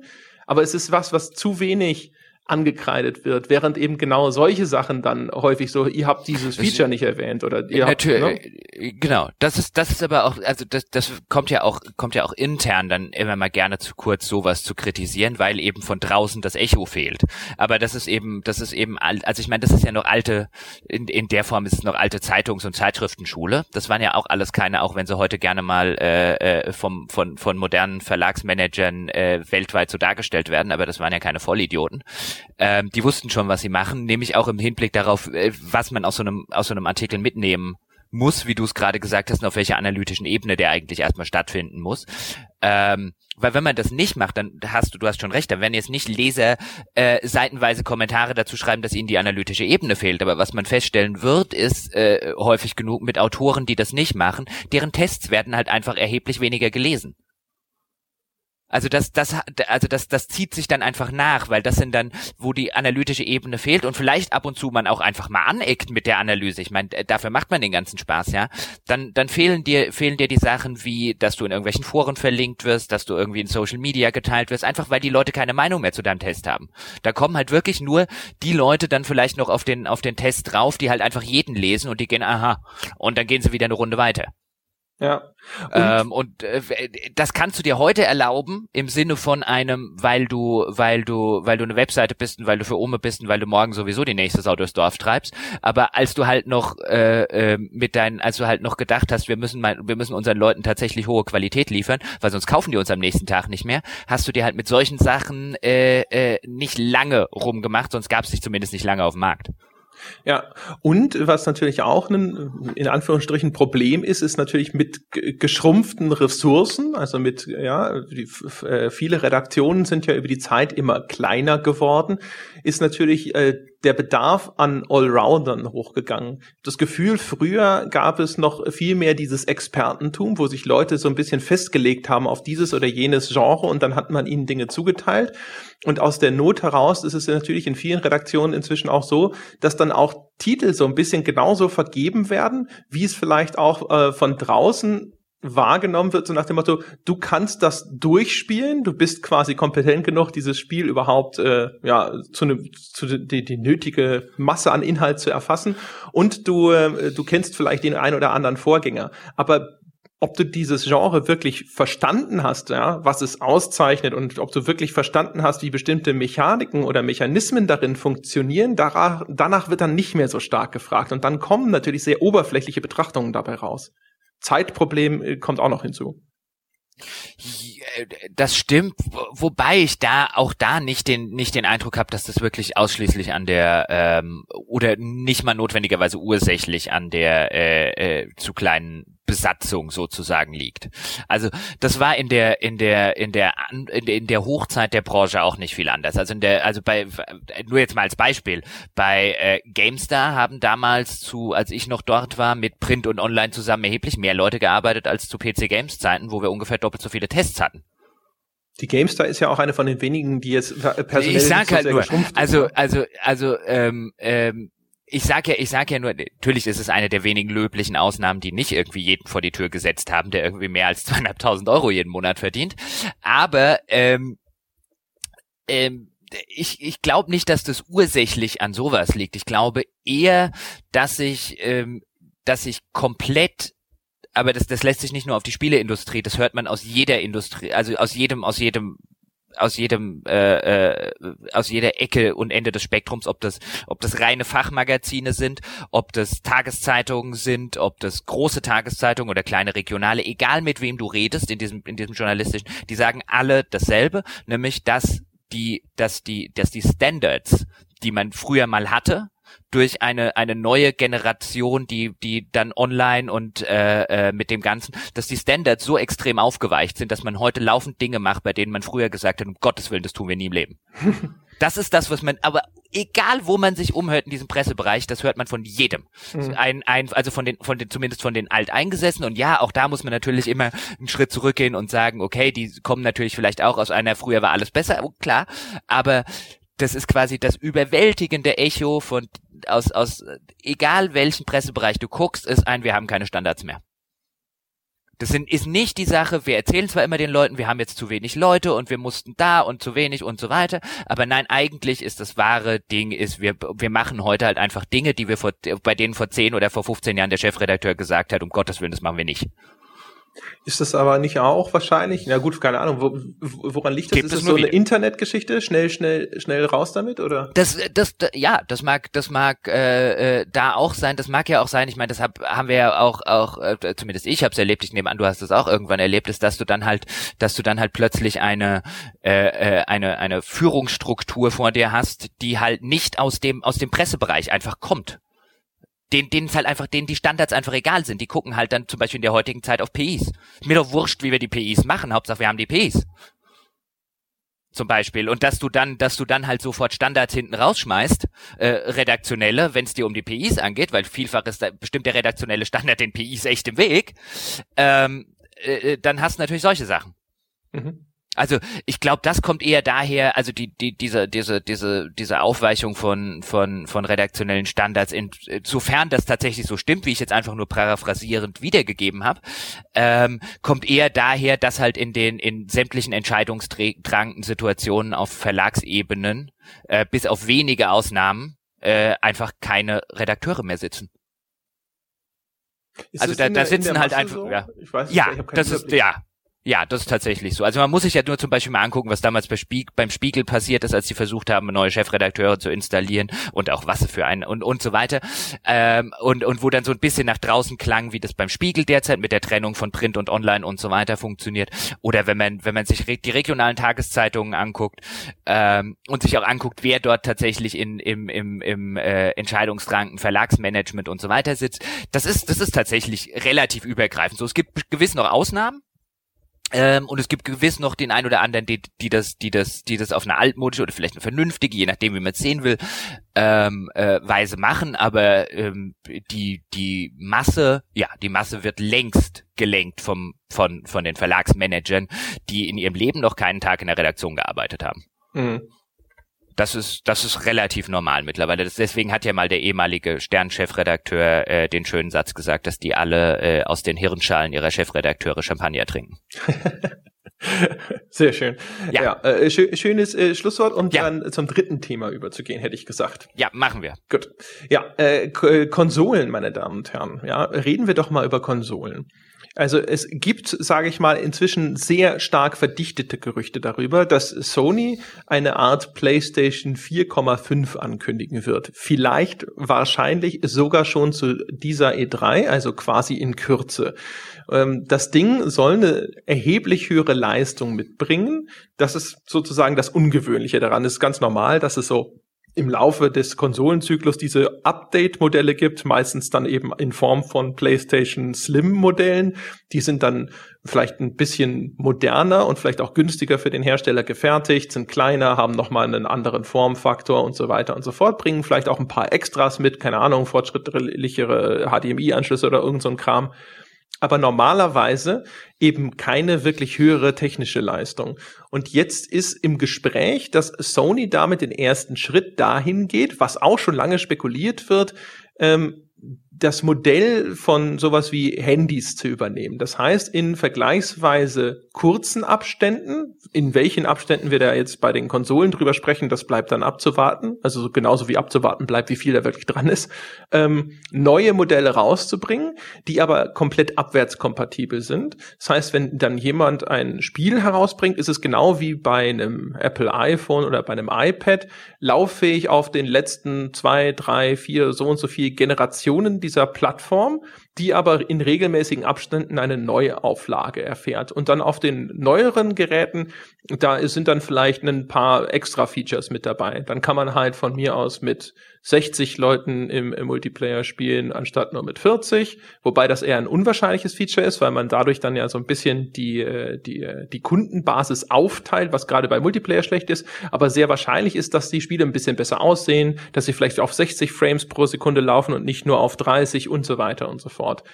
Das gleiche Gerücht gibt's auch für die Xbox. Die scheinen da ein bisschen hinten dran zu sein. Ich glaube, bei äh, der Play PlayStation 4 ist dieses PS4 Neo im Gespräch. Bei der Xbox ist es, glaube ich, Scorpio. Die soll dafür aber noch einen größeren Leistungssprung machen als die PS4. Also im Moment ist die Xbox von der reinen Hardwareleistung ja ein bisschen hinter der PS4. Und mit diesem Scorpio-Ding wäre sie dann sogar noch vor der spekulierten PS4 Neo. So, und das Interessante daran ist jetzt erstmal, äh, ist das konsequent? Ist das erfolgsversprechend? Und vor allem, was ich total interessant finde, ist, damit brechen die Konsolenhersteller ja quasi ein altehrwürdiges Versprechen an ihre Kundschaft, dass wenn sie sich so eine Konsole kaufen, dann äh, geraten sie natürlich auf kurz oder lang gegenüber dem PC technisch ins Hintertreffen. Aber du kaufst dir das Gerät und dann hat es diese Laufzeit. Früher waren es fünf Jahre, inzwischen sind es sogar so sieben bis acht und in der Zeit musst du dich um nichts kümmern. Äh, du, deine, deine Spiele sehen auf jeder PS4 immer gleich aus und du musst dir da keine Sorgen machen. Es läuft immer, es läuft immer gleich, es läuft auch meistens ganz gut. Jochen, sag mal was dazu. Mhm. Ist es gefährlich, was die da machen, oder ist das die Zukunft? Also spontan würde ich sagen, es ist, äh, ich tue mich schwer, das in irgendeiner Form ähm, äh, wertend zu beurteilen. Ich glaube, es ist einfach notwendig. Ich glaube, die haben halt einfach, ich, ich, ich glaube halt von vornherein, viele von diesen ganzen Diskussionen, die man in der Hinsicht trifft, ähm, auch wenn es vielleicht dann darum geht, über den, den, das Wachsen von Free-to-Play-Spielen auf Konsolen und, und, und, und diese Evolution der Konsolen. Ich glaube, viel davon ist schlicht und ergreifend abhängig, dass das eine Konsolengeneration ist, die äh, wenn man es wenn man's brutal sagen, wenn man so richtig überspitzt brutal und ich mache es jetzt absichtlich überspitzt und brutal keine Sau braucht. Und die müssen, also ich glaube, die, die, die sind an einem, an einem Punkt, wo sie halt einfach, wo sie Relevanz schaffen müssen für ihre, für ihre Hardware. Weil ihre Hardware ist nicht relevant. In, in, in, dem, in, dem, in dem gleichen Maße, in dem vorige Ken Konsolengenerationen relevant waren, ob das jetzt eine PS3 oder eine PS2 war.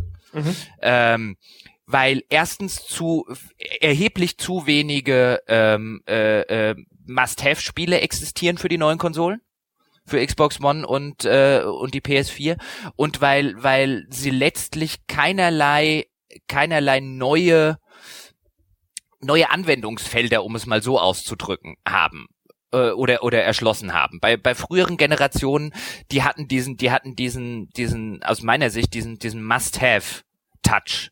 Mhm. Und es war und man, es gab was Neues, ob das nur der Blu-ray Player bei der PS3 war, zum Beispiel. Mhm. Ähm, äh, oder ein wirklicher enormer Grafiksprung damals von der PS1 äh, zur PS2 und äh, komplexere Spiele und und und ähm, einfach weil mehr drauf passt. Ähm, das, das fehlt meiner Einschätzung nach dieser neuen neuen Konsolengeneration erheblich. Es gibt eigentlich aus aus meiner Sicht, wenn man wenn man einen PC hat, gibt es keinerlei vernünftigen Grund, sich so eine Konsole anzuschaffen, wenn man einen, einen Spiele-PC hat. Es sei denn unbedingt, man will Uncharted 4 spielen. Oder ähm, äh, und das gab's halt früher nicht. Ja.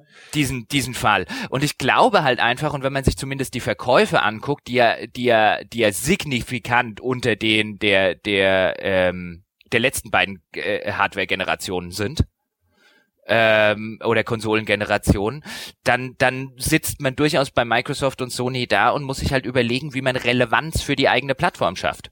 Und wenn die, wenn man schon so weit ist, dass man drüber redet, dass man vielleicht dann ähm, äh, äh, sowohl alte Spiele spielen kann, als auch über dieses, äh, äh also wenn man überhaupt über eine 4,5 redet, ähm, dann, dann tut man das ja in der Regel dann, wenn man halt weiß, dass die Basis der 4 einfach zu klein ist.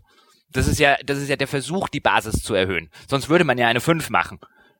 Aber eine 5 lohnt sich nicht, weil du die Basis für die 4 schon nicht hingekriegt hast und du halt Angst haben musst, dass du bei der 5 nochmal die Hälfte drunter bist. Ja, ich weiß gar nicht. Also es, es, gibt ja Berichte darüber, dass diese Konsolengeneration von den Verkäufen insgesamt zurückbleibt. Wobei man auch überlegen muss, da ist eine extrem schwache Wii U mit drin und die bei der Xbox One steht es auch außer Frage, dass sie äh, quasi deutlich schwächer ist als die Microsoft-Konsole davor. Bei der PS4 weiß ich es ehrlich gesagt nicht. Die ist zumindest sehr, sehr gut gestartet. Danach ist es, glaube ich, ziemlich abgeflacht und so. Aber da würde ich sagen, äh, das ist noch zumindest jetzt nach allem, was ich weiß, ein bisschen unklar, wie, ob die nicht auch recht gut dasteht. Vor allem, aber wahrscheinlich hat sie halt sehr viel von den anderen beiden weggefressen. So, aber insgesamt, also die Gesamtgeneration ist wohl deutlich schwächer als die vorherige. Aber interessant, dass gerade Sony quasi anscheinend den ersten Schritt macht. Man kann man sagen, naja, die wollen quasi ihren Vorsprung ausbauen. Sie wissen, die Reise geht dahin. Auf der anderen Seite, ich weiß nicht, also ich als PS4-Besitzer, mein erst, meine erste Reaktion war, boah, wenn ich das gewusst hätte, ja, dann hätte ich ja vielleicht äh, das Ding erst später gekauft. Ich habe das ja auch so ein bisschen in diesem Vertrauen gekauft, das ist ja, ist ja wurscht, ja. Ich krieg's vielleicht später ein bisschen billiger und so, aber nicht wie bei einem, äh, wie bei einem iPhone oder bei irgendeinem Handy, wo ich grundsätzlich immer bis zum letzten Moment warten würde, weil es könnte ja noch ein neueres Modell rauskommen. Das, das mag schon sein, aber wie gesagt, also ich, meine meine Theorie wäre ja, dass, dass es ihnen, dass es ihnen jetzt weniger um den Early Adopter, in dem Fall dich geht, als einfach mehr darum, dass man einfach noch mehr Leute ins Boot holen muss. Also wenn man natürlich hast du recht, dass bei der dass dass jetzt eine wirklich nicht gute Wii äh, in den in den äh, Zahlen äh, berücksichtigt ist. Dafür war halt davor äh, eine Wii U, dafür war davor ist die die Wii so eine Runde abgegangen. So gleicht sich das So gleicht sich das aus. Aber wenn jetzt halbwegs die, die Grafiken und Zahlen, die es dazu äh, gibt, äh, äh, halbwegs korrekt sind, dann reden wir wahrscheinlich darüber, dass, dass die aktuelle Konsolengeneration nach allem, was man weiß, so irgendwo 40 Prozent unter der vorigen liegt, 30? bis 40. Also das ist schon letztlich auch in absoluten Zahlen und in, in, in, in Kohle, die dahinter steht, ist das halt enorm. Wenn, wenn du es wenn du es runterbrichst nach vier Jahren. Das ist klar, aber wie gesagt, wie du schon richtig sagtest, also dieser, dieser singulär gigantische Erfolg der, der Wii steckt dann auch in dieser vorigen Generation mit drin und der ließ sich jetzt vielleicht auch in der Art gar aber nicht wiederholen. Der, ne? der, der steckt aber nicht in der Vorvorgängergeneration, also in der, ja. in der Generation davor drin und die ist, hat genauso performt wie die davor. Mhm. Also die sind beide halt erheblich. Deswegen, wenn wir jetzt nur eine Achse hätten, ähm, dann würde ich auch sagen, okay, da müssen wir mit der wegen Wii und Wii U echt vorsichtig sein, wenn wir die Gesamtzahlen betrachten des Marktes. Ähm, wenn wir jetzt aber auch sagen, das war bei der bei der PS2-Generation genauso. Und da reden wir auch damals übrigens über eine, also da reden wir wahrscheinlich über über Sony all the way, weil die erste Xbox, ähm, die dürfte, ich weiß nicht, aber der Marktanteil dürfte da überschaubar gewesen sein noch. Mm, ja, ja, da war, also neben der PS2 war ja fast alles unter ferner liefen, Gamecube und genau. Xbox, genau. das, äh, die waren auf jeden Fall weit genau. abgeschlagen.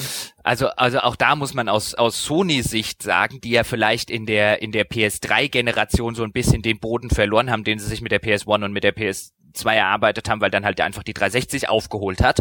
Enorm und weil es natürlich noch die Wii gab. Ähm, also äh, wenn du jetzt sagst, dass ausgerechnet die da dran sind, dann muss man sich halt auch überlegen, wo kommen die her? Und die kommen her von einer absoluten Vorherrschaft. Für die war wahrscheinlich die PS3 aus interner Sicht äh, eher so ein, ein, oh, da haben, das haben wir wirklich schnell gut gemacht. Mhm. Da haben wir, da haben wir die anderen viel zu sehr aufholen lassen. Und äh, jetzt bei der PS4, wo man, wo, wo ja auch, und wenn du dir die, die Entstehungsgeschichte dieser diese neuen Konsolen in der Außenkommunikation anguckst, wo ja Sony extrem hinterher war, relativ früh Microsoft so ein bisschen in den äh, äh in die Schranken zu weisen. Und äh, weiß noch damals, als die die E3 war, bei der sie die Preise und so weiter, diese Erstvorstellungen ähm, ähm, und wo wir wo wir beide ja der felsenfesten Überzeugung waren, dass die jetzt gerade doch mal mit dem Preis runter sind, um äh, äh, Microsoft, die ja vorher irgendwie diese den den höheren Preis angekündigt hatten, noch mal noch mal eine reinzudrücken. Ähm, ich finde, da hat man also da hatten wir gerade bei Sony sieht man schon extrem, dass die so auf dem, dass die halt wieder dahin wollten mit der PS4, wo sie wahrscheinlich aus ihrer Sicht historisch einfach hingehören. Ja, ganz bestimmt sogar. Ja. Also äh, auf der einen Seite gebe ich dir ja recht, es ist ja auch jetzt aus, sag ich mal, aus, aus äh, Spielersicht vielleicht auch gar nicht so eine grundlegende Änderung per se. Wie gesagt, es kommt auch ein bisschen drauf an, in welchem Abständen dann solche Updates hinterher stattfinden würden. Ich meine, früher hat man auch über den Daumen gepeilt gesagt, dass so eine Konsolengeneration fünf Jahre lang dauert. Jetzt ist natürlich der technische Fortschritt inzwischen aber nicht mehr ganz so dramatisch, wie das zu der Zeit noch gewesen ist. Also die Unterschiede im Sprung, im technischen Sprung zwischen einem Super Nintendo und einem N64 sind halt einfach ungleich höher als jetzt zwischen einem GameCube und na, na gut, das ist jetzt, äh, Nintendo hat dann auch aufgehört, quasi das äh, da als Beispiel zu taugen, aber selbst äh, der Unterschied zwischen der PlayStation 2 und der PlayStation 3 ist lange nicht so groß, wie die technischen Sprünge früherer Generationen zueinander waren. Und dementsprechend hat es auch ein bisschen Sinn gemacht, dass diese Konsolengenerationen länger gedauert haben, damit überhaupt ein signifikantes Upgrade fällig ist. Und umgekehrt, wenn man das jetzt ein bisschen verkürzt, aber dafür immer diese, diese Abwärtskompatibilität sozusagen und jetzt äh, aus, aus Sicht der Software garantiert. Das heißt, es kommen weiterhin einfach PlayStation-Spiele raus und mit meiner PlayStation 4 kann ich die auch weiterhin abspielen und die sehen dann halt auf einer PlayStation Neo einfach vielleicht ein bisschen besser aus. Solange diese Unterschiede nicht zu dramatisch sind und sich sozusagen Leute mit einem dicken Geldbeutel, also jetzt von mir aus alle zwei oder drei Jahre, einfach so eine neue PS4 kaufen können, damit ihr Spiel ein bisschen besser aussieht, ist es ja wahrscheinlich nicht ganz verkehrt. Und es ist auch aus Sony-Sicht natürlich insofern ziemlich sinnvoll, weil früher war der Wechsel auf eine neue Konsolengeneration immer dieser totale Schnitt. Das heißt, dann fingst du wieder komplett bei Null an mit, dein, mit deiner installierten Basis. Du konntest auf einmal wieder erstmal nur an 100.000 Leute verkaufen oder an eine Million oder wie auch, wie viele auch immer äh, deine Konsole am Anfang gekauft haben, auch abhängig davon, wie viele du überhaupt produzieren konntest.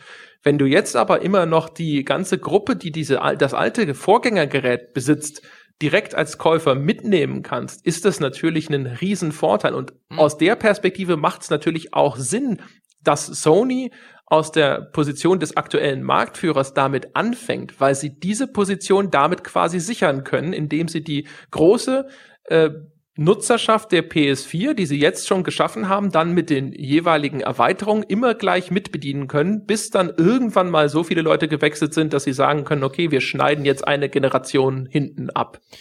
Das ist ein guter Punkt und was eventuell auch noch eine Rolle spielt, zumindest würde es mich extrem wundern, wenn es zumindest intern bei, bei den Konzernen keine Rolle spielt, ist, du musst ja wahrscheinlich in Zukunft, so einfach wie sich der Markt entwickelt, auch mobile und, und, und, wahrscheinlich zumindest mit der Option planen, deine Plattform mal aufzumachen. Mhm. Im Sinne von, dass du halt in der Lage bist und halt nicht jedes Mal zum Beispiel, wenn wir in, in keine Ahnung, wie lang es dauern wird, in, aber in ein oder zwei Jahren dürfte, dürften, dürften alle modernen Handys ungefähr den Prozessor haben, den eine PS4 auch hat. So, so in etwa. Und dass du dann vielleicht hingehst und als Sony sagst, hier, wir haben jetzt ein neues Uncharted, aber wir wären doch eigentlich mit dem Klammersack gepudert, wenn wir das Ding nur auf der Playstation verkaufen. Bei so vielen Handys da draußen. Warum sollen wir denn ein minderwertiges, um es jetzt mal so auszudrücken, bei irgendeinem Studio noch ein minderwertiges Mobile Uncharted für 1,99 in irgendeinen App Store stellen, wenn wir auch das neue Uncharted für 59,99 auf die Handys verkaufen können? Also ich kann mir schon vorstellen, dass das zumindest bei den Herstellern auch eine Rolle spielt und du deswegen halt einfach sagst, wir müssen halt irgendwann von dieser Closed-Plattform, die ja die einzelnen Konsolen immer waren, vielleicht ein bisschen raus, weil wir uns sonst den Markt da draußen kaputt machen. Und gerade Sony hat ja jahrelang versucht, in diesem Mobile-Markt noch mit Konsolen reinzukommen und die sind ja relativ dran gescheitert. Äh, das heißt also, wenn, wenn, wenn Sony irgendwas mobil an seinen Spielen, an seinen klassischen Konsolenspielen verdienen will, dann muss es die Plattform aufmachen und die Dinge halt einfach für 60 Euro an die Handys verkaufen. Ja, wobei, also ehrlich gesagt, also es gibt zwar seit Jahr und Tag ja immer wieder Spekulationen, gerade was Nintendo angeht, die ja jetzt so ganz zaghaft mal den Zeh ins Wasser gehalten haben, was jetzt Mobile-Spiele angeht. Aber Sony verdient ja so viel damit, dass sie diese geschlossene Plattform haben, wo dann andere Leute Dinge reinverkaufen, an denen sie dann auch mitverdienen und sie die, die Ausweitung dieser Hardware-Plattform, dass das so vielleicht jetzt, sag ich mal, bei einigen so schleppend verläuft, das liegt ja auch gerade an dieser Mangel an exklusiver Software, hast du ja vorher schon selber gesagt. Also, dass jetzt äh, gerade jemand wie Sony in absehbarer Zeit anfängt, seine Exklusivtitel auf Mobile irgendwo zu bringen. Also, das sehe ich nicht. Ich würde es für, für, für echt nicht ausgeschlossen halten, weil in dem Sinne, ähm, zumindest aus meiner Sicht, da kein, kein Konkurrenzkampf existiert. Also ich glaube, ich glaube nicht, dass die Leute dann sagen würden, ja, dann kaufe ich mir keine PS4 mehr, sondern ich spiele das am Handy. Also ich glaube, glaube, Mobile, und das war übrigens im Konsolen- oder im Spielebereich schon immer so, seit es den ersten Gameboy gab, dass Mobile und stationäre Konsolen echt wunderbar nebeneinander koexistieren können. Also ich glaube nicht, dass man sich da den, den stationären äh, Hardware-Markt auch nur in irgendeiner Form kaputt machen würde, wenn man das so machen würde. Ich glaube eher, dass da, dass da bei Sony jemand sitzt oder auch bei Microsoft, äh, äh, die halt einfach sagen, hey, auf dem mobil, den mobilen Markt überlassen wir, überlassen wir, aber das gilt ja industrieweit. Diesen ganzen Mobile-Markt überlässt man ja, obwohl immer mehr die technischen Möglichkeiten existieren, das Spiel einfach rüber zu porten. Dann ist gut, natürlich ist dann immer die Frage, wie ist es mit Steuerung, Touchscreen und so weiter. Natürlich gibt es ja noch technische Hindernisse, aber erstmal ist ja, sind ja, ist ja in spätestens zwei Jahren jedes Handy soweit, um eigentlich ein modernes Spiel mit einem 1 zu 1 Port schon mal spielen zu können. Und ich glaube, da werden wir im, im, in absehbarer Zeit eine Öffnung des kompletten Marktes, also des, der, der Videospieleindustrie da, äh, und Computerspieleindustrie dahin sehen, weil sonst überlässt man einfach einen sehr großen Markt immer weiter den, äh, den 99 Cent Anbietern. Das kann ich mir eigentlich nicht vorstellen. Naja, also so wie der Markt im Moment gestrickt ist auf Mobile, würdest du da ja nicht für 60 Euro irgendwas verkaufen können. Du hast ja Schwierigkeiten, Dinge für 6 Euro zu verkaufen. Und Natürlich, aber die werden ja auch alle als minderwertig angesehen. Ich weiß jetzt nicht. Also deswegen habe ich ja absichtlich dieses, dieses etwas provokante Beispiel, aber wenn jetzt Uncharted 4 für 60 Euro auf dem Handy lief, ich weiß nicht, ich glaube, das würden die verkauft kriegen. Ich glaube es ehrlich gesagt nicht. Und ich glaube auch, dass die, dass äh, gerade ein Fehler von oder ein Problem von Microsoft ist, dass sie keine wirklich signifikanten Exklusivtitel für Europa im Programm haben. Also vielleicht ansatzweise sowas wie Rise of the Tomb Raider. Jetzt äh, haben sie aber angefangen, da um ihre Windows-Plattform mit einzubinden, das Ganze auch noch zweigleisig zu fahren, dass die Dinge dann auch auf dem PC erscheinen. Halo ist, finde ich, so das ist meine Wahrnehmung, hauptsächlich eine US-Marke, die hier nie diese, diesen Stellenwert erreicht hat.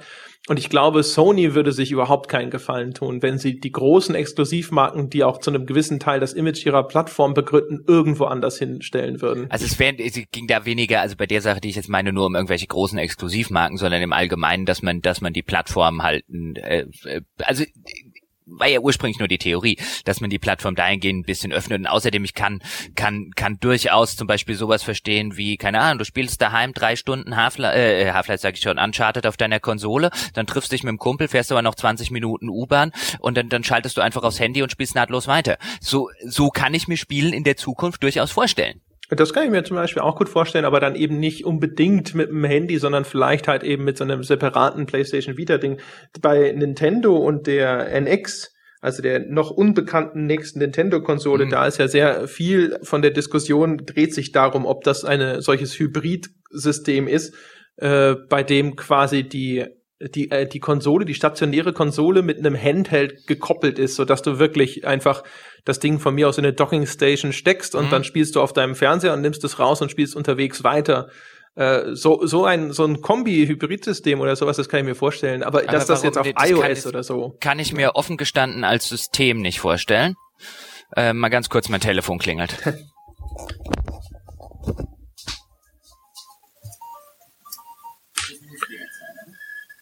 mitten in der Aufnahme. Tschüss.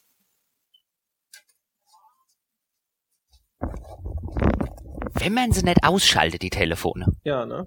Da sagt man vorher extra noch Bescheid. Bitte nicht anrufen. Ja. Gut, wo waren wir? Nochmal. Du musst nochmal loslegen.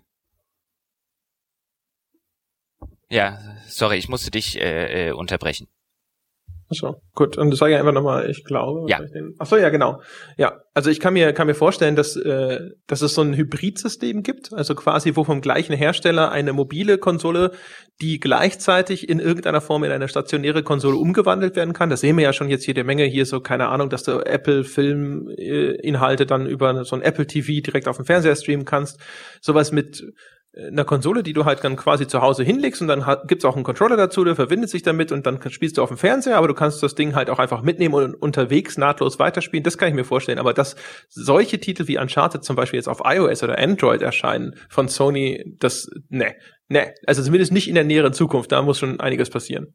Ich wäre mir da nicht so sicher. Also äh, äh, gerade auch, weil ich, weil ich mir mir extrem unsicher bin, was das angeht, ähm, ob ob so ein Hybridmodell ähm, in irgendeiner Form in irgendeiner Form eine Zukunft hat. Weil man ja jetzt schon sieht, insbesondere bei den Sony bei den Sony Handhelds, dass die nun wirklich aus wirtschaftlicher Sicht äh, ähm, äh, eher in einem in einem äh, global gesehenen Markt, wenn man noch Smartphones und den ganzen Kram äh, mit einrechnet, eigentlich keinerlei Rolle spielen.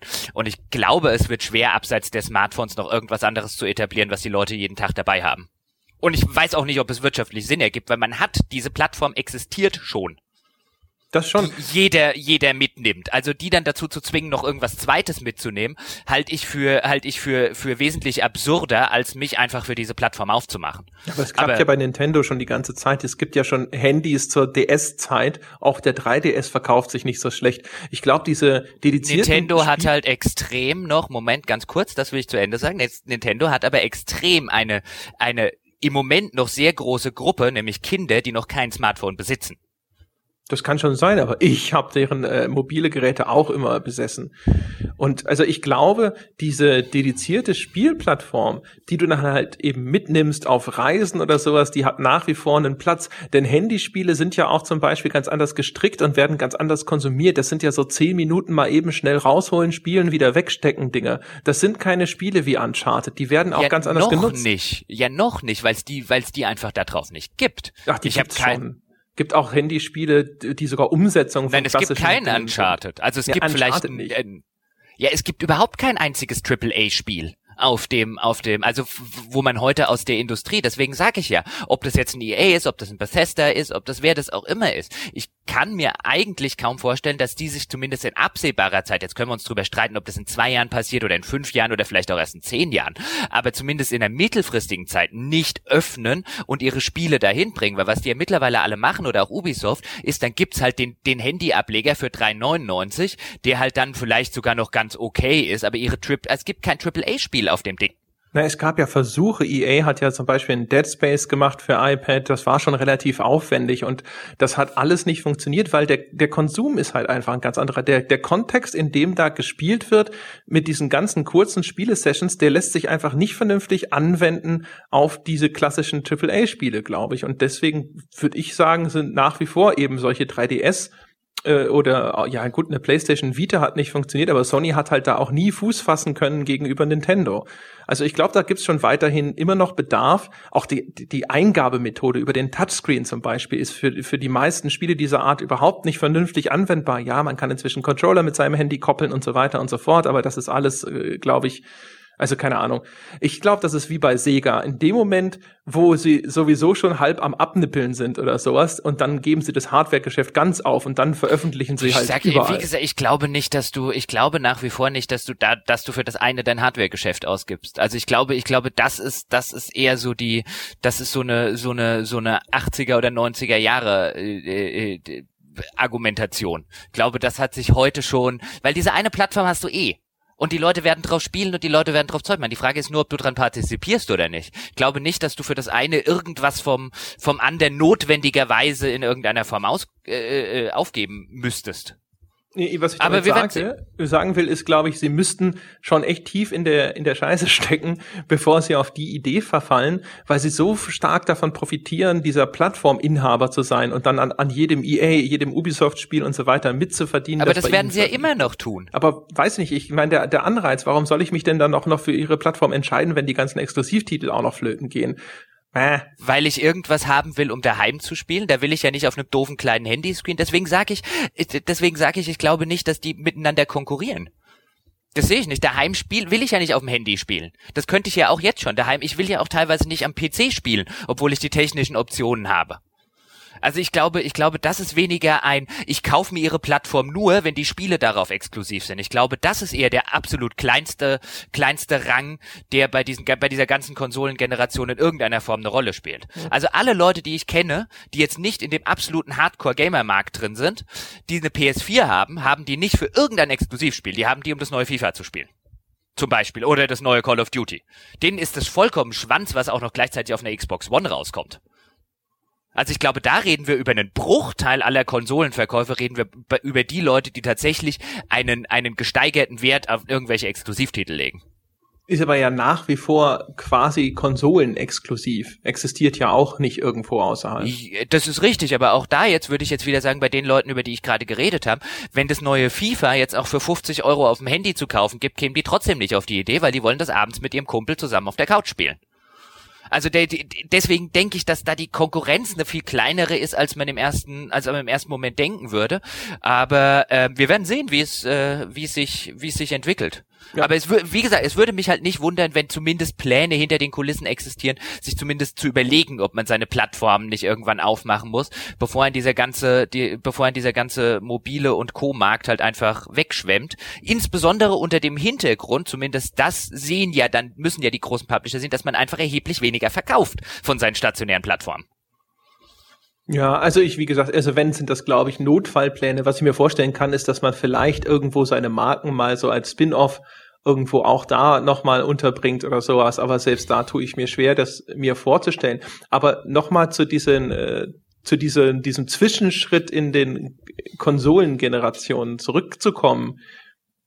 Ist das am Ende so aus Spielersicht betrachtet ist es gut, weil im Grunde genommen, was ja auch sehr häufig bemängelt wurde, ist eben, dass diese Konsolengenerationen inzwischen so lange laufen, dass sie die, die technische Weiterentwicklung des Mediums quasi behindern. Konsolenverkäufe spielen immer noch eine riesengroße Rolle. Der PC wird jetzt zunehmend weniger, aber nach wie vor ein bisschen stiefmütterlich behandelt. Und man träumt gerade als PC-Spieler immer davon, was denn schon technisch alles möglich wäre, wenn nicht immer für diesen kleinsten gemeinsamen Nenner entwickelt würde. Ist es aus der Perspektive, wäre es da cool, wenn die Konsolen in kürzeren Abständen technische Upgrades bekommen? Also ich würde ja äh, spontan auf die Frage erstmal reagieren mit einem, dass das möglicherweise so wäre aus technischer Sicht. Man, wenn man sich aber die, die vergangenen Generationen oder wenn man sich Hardware-Generationen anguckt, die wirklich relevanten Spiele häufig zur Mitte oder gegen Ende eines solchen Zykluses erscheinen, wenn nämlich die ganzen die ganzen Entwicklerteams nicht mehr die ganzen Anfangsprobleme mit den mit der neuen Hardware haben ähm, und sich tatsächlich auf Spieldesign konzentrieren können. Mhm. Also vielfach, ob das jetzt in, auch in Super Nintendo Zeiten hat schon angefangen. Die späten Super Nintendo Spiele, sei es jetzt so ein Final Fantasy VI oder auch ein Chrono Trigger und so weiter, was ja eher gegen Ende des, des SNES Zyklus rausgekommen ist, das sind die wirklichen, die wirklichen Highlights auf, auf spielerisch und inhaltlicher Ebene. Und das hast du, das hat man relativ häufig, auch zum Beispiel in Last of Us ähm, das ja viele so bezeichnen würden, dass er ursprünglich für die PS3 dann rausgekommen ist. Ähm, vielfach hast du halt die, die wirklich relevanten Titel kommen am Ende eines Zykluses, wenn du halt nicht mehr diesen ganzen, den ganzen technischen Schissel hast, den du am Anfang immer hast. Wenn die, wenn die Dinge dann halt noch so ein bisschen buggy sind und die Leute halt noch nicht ähm, und, und das ganze technisch noch nicht eingespielt ist. Und je kürzer du diese Abstände halten würdest, würde ich jetzt zumindest aus so einer Erfahrungssicht sagen, desto weniger wahrscheinlich wären richtig geile Spiele. Oder dadurch, Oder? dass die, dass die ja quasi also das, die Spiele müssen ja die vorhergehenden Generationen mit unterstützen. Das wiederum bedingt ja, dass sich an der Architektur, der grundlegenden Hardware-Architektur nicht mehr so viel ändert und dass, wenn wir diesen Punkt erreicht haben, wo die Entwicklungsteams extrem vertraut sind mit dieser Plattform und sich stärker auf das Design konzentrieren können, sich das dann ab einem gewissen Punkt quasi auf diesem Niveau hält und dann vielleicht, wenn wieder so ein Upgrade erscheint, nochmal eine minimales äh, neu diese Lernkurve ansetzt, aber sie sehr schnell wieder auf diesem Niveau sind und wir deswegen über einen längeren Zeitraum oder viel schneller hochwertige Spiele bekommen. Dagegen hätte ich ja nichts. Ich sag ja, ich sag ja lediglich, äh, wenn ich äh, wenn ich wenn ich da die Wahl hätte, würde ich würde ich eher sagen, so so versessen wäre ich auf diesen ganzen technischen Fortschritt, nicht der spielerische Fortschritt. Ähm, ist mir lieber und zumindest da zeigt halt die, da zeigt halt die Vergangenheit, dass der spielerische Fortschritt anscheinend einfacher äh, äh, zu handeln ist, wenn man eine Plattform hat äh, und eine technische Voraussetzung hat, mit der sich halt die Leute aus dem FF auskennen und man sich wirklich auf Spielerische konzentrieren kann.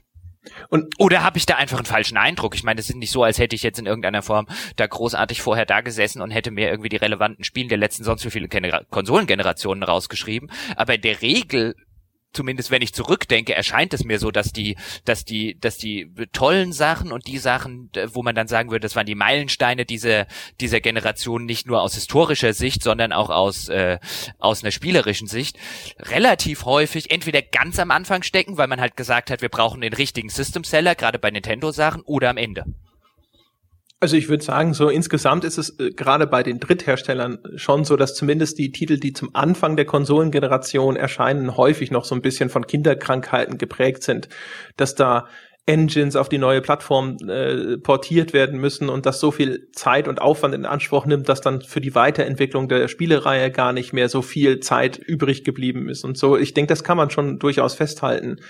Ähm, wie gesagt, ich könnte mir nur vorstellen, dass das genau diesen Effekt abmildert und dass das dann vielleicht sogar äh, positiv sich darauf auswirkt, auf äh, welchem Niveau da produziert wird. Und was auch ganz cool sein könnte, äh, auch mal weiter gesponnen, ist es dann in Zukunft so? Nintendo spricht ja auch davon, dass sie sozusagen so eine übergreifende Softwarebibliothek haben wollen. Das heißt, du kaufst dir ein Spiel und dann äh, hast du das für alle Plattformen, was ich ja grundsätzlich schon mal cool mhm. fände. Meiner Meinung nach ist diese ganze Idee, gerade diese Kopplung zwischen PlayStation Vita und PS3 damals, die hatte eigentlich eine coole Grundidee. Da gab es ja für Spiele, die auf beiden Plattformen erschienen sind, solche Sachen wie dieses, ich weiß gar nicht mehr, wie sie das genannt haben. War das das SharePlay-Feature? Ich weiß es nicht mehr. Auf jeden Fall, du konntest so eins Save Game für beide Versionen über die Cloud synchronisieren und dann konntest du wirklich das Spiel auf der PS3 anfangen und mobil weiterspielen. Nur idiotischerweise musstest du das für die jeweilige Plattform nochmal kaufen. Und dann hat man natürlich sich immer gesagt so, ich kaufe mir den Scheiß doch nicht nochmal für die Vita, nur damit ich es unterwegs spielen mhm. kann. Seid ihr wahnsinnig? Das heißt, der Gedanke, äh, den finde ich extrem faszinierend und wenn dann eben Konsole und Handheld existieren, dann wird tatsächlich ein Schuh draus. Ich kaufe es einmal, aber es ist dann egal, auf welchen dieser Geräte ich es spiele. Das fände ich cool. Aber und du glaubst ernsthaft, dass Sony noch mal ein Handheld rausbringt? Äh, das, wir, wir reden ja darüber, dass Nintendo sowas gesagt hat und da. Okay, ach so, okay, ja, ja gut, dann kapiert. Ob Sony jetzt da noch mal so eine, einen Versuch mit einer Vita, also ich mag die Vita. Äh, du hast ja meine gerade, ja. Ich weiß nicht, wie sie dir gefällt, aber ich mag die Vita. Also als technisches Gerät war die cool. Der hatte halt meistens jetzt äh, nicht so den Software-Support, aber es, ich fände es schon grundsätzlich cool, wenn Sony noch einen Versuch starten würde, auch wenn ich nicht drauf wetten möchte. ähm, aber der zweite Punkt äh, ist ja auch, stell dir mal vor, du hast jetzt äh, die ganze Zeit deine PS4 und hast da deine Lieblingsspiele schon gekauft und irgendwann upgradest du auf eine PS4 Neo oder von mir aus lässt du eine Generation aus, springst gleich auf die nächste, wobei das ist, naja gut, das ist wahrscheinlich Unsinn, das so zu denken, aber egal, auf jeden Fall, dann dann hast du auf einmal deine alten Spiele und kannst sie jetzt auf einmal in schöner spielen. Also du kriegst das Remaster quasi automatisch mit dem Hardware-Upgrade. Das stelle ich mir auch cool vor. Wenn es denn so funktioniert und die Schweine nicht wieder gierig werden und dann irgendwas kommt von wegen so, oh ja, das äh, musst du jetzt freischalten für 10 Euro. Ja, ich wollte also ich wollte gerade sagen, also so wie du dir das gerade vorstellst im äh, André Peschke lila Launeland, kann ich halt nicht vorstellen. Also es wäre bestimmt total cool. Ja. Äh, Weltfrieden ist auch super, wenn du gerade schon dabei bist. Ja. Ähm, und äh, ja, äh, wenn du dann noch Jimmy Hoffers Leiche findest, dann ist alles gut. Aber äh, ich, ja, also spätestens da käme ja der Erste auf die Idee und zu sagen, ja, aber es kostet schon noch mal 1995. Ja, also, also ich meine, so ein bisschen sieht man das ja auch mit der Nintendo Virtual Console und so weiter. Es ist ja super, ja. dass ich die ganzen alten Spiele da nochmal spielen kann, aber es interessiert ja keinen, ob ich die schon auf dem Super Nintendo besessen habe. Es kostet trotzdem bitte nochmal 1995. Ich habe dir ja diesen Wahnsinn auch schon erzählt, dass Nintendo erkennt, dass ich was für die Virtual Console der Wii schon gekauft habe und mir dann großzügig anbietet, es für nur zwei Euro auf der Wii U auch freizuschalten. Hm, ja, genau. Die auch noch eine Wii-Emulation besitzt innerhalb derer ich dann meine alten Virtual Console Spiele tatsächlich einfach so spielen dürfte. Also eine selten so eine Idiotie gesehen, da habe ich mich glaube ich schon mal drüber aufgeregt. Aber das Vorbild, von dem Sie sprechen, nämlich der App Store, macht's ja genauso. Wenn ich mir ein neues iPad kaufe, dann habe ich meine ganze alte Software und wenn die auf dem neuen iPad noch hübscher läuft oder so, oder dann läuft die halt. Da muss ich nicht noch mal extra löhnen. Das liegt allerdings auch nur daran, dass die Apple halt von sich aus sehr wenig Software oder so Zeug verkaufen will wenn jetzt äh, Apple ist es ja wurscht. Die sind ja in der Hinsicht nicht der Anbieter. Ja. Von von den wenn jetzt Apple also Apple ist ja einfach wirklich nur ein Plattformanbieter mit mit natürlich gibt's da Ausnahmen.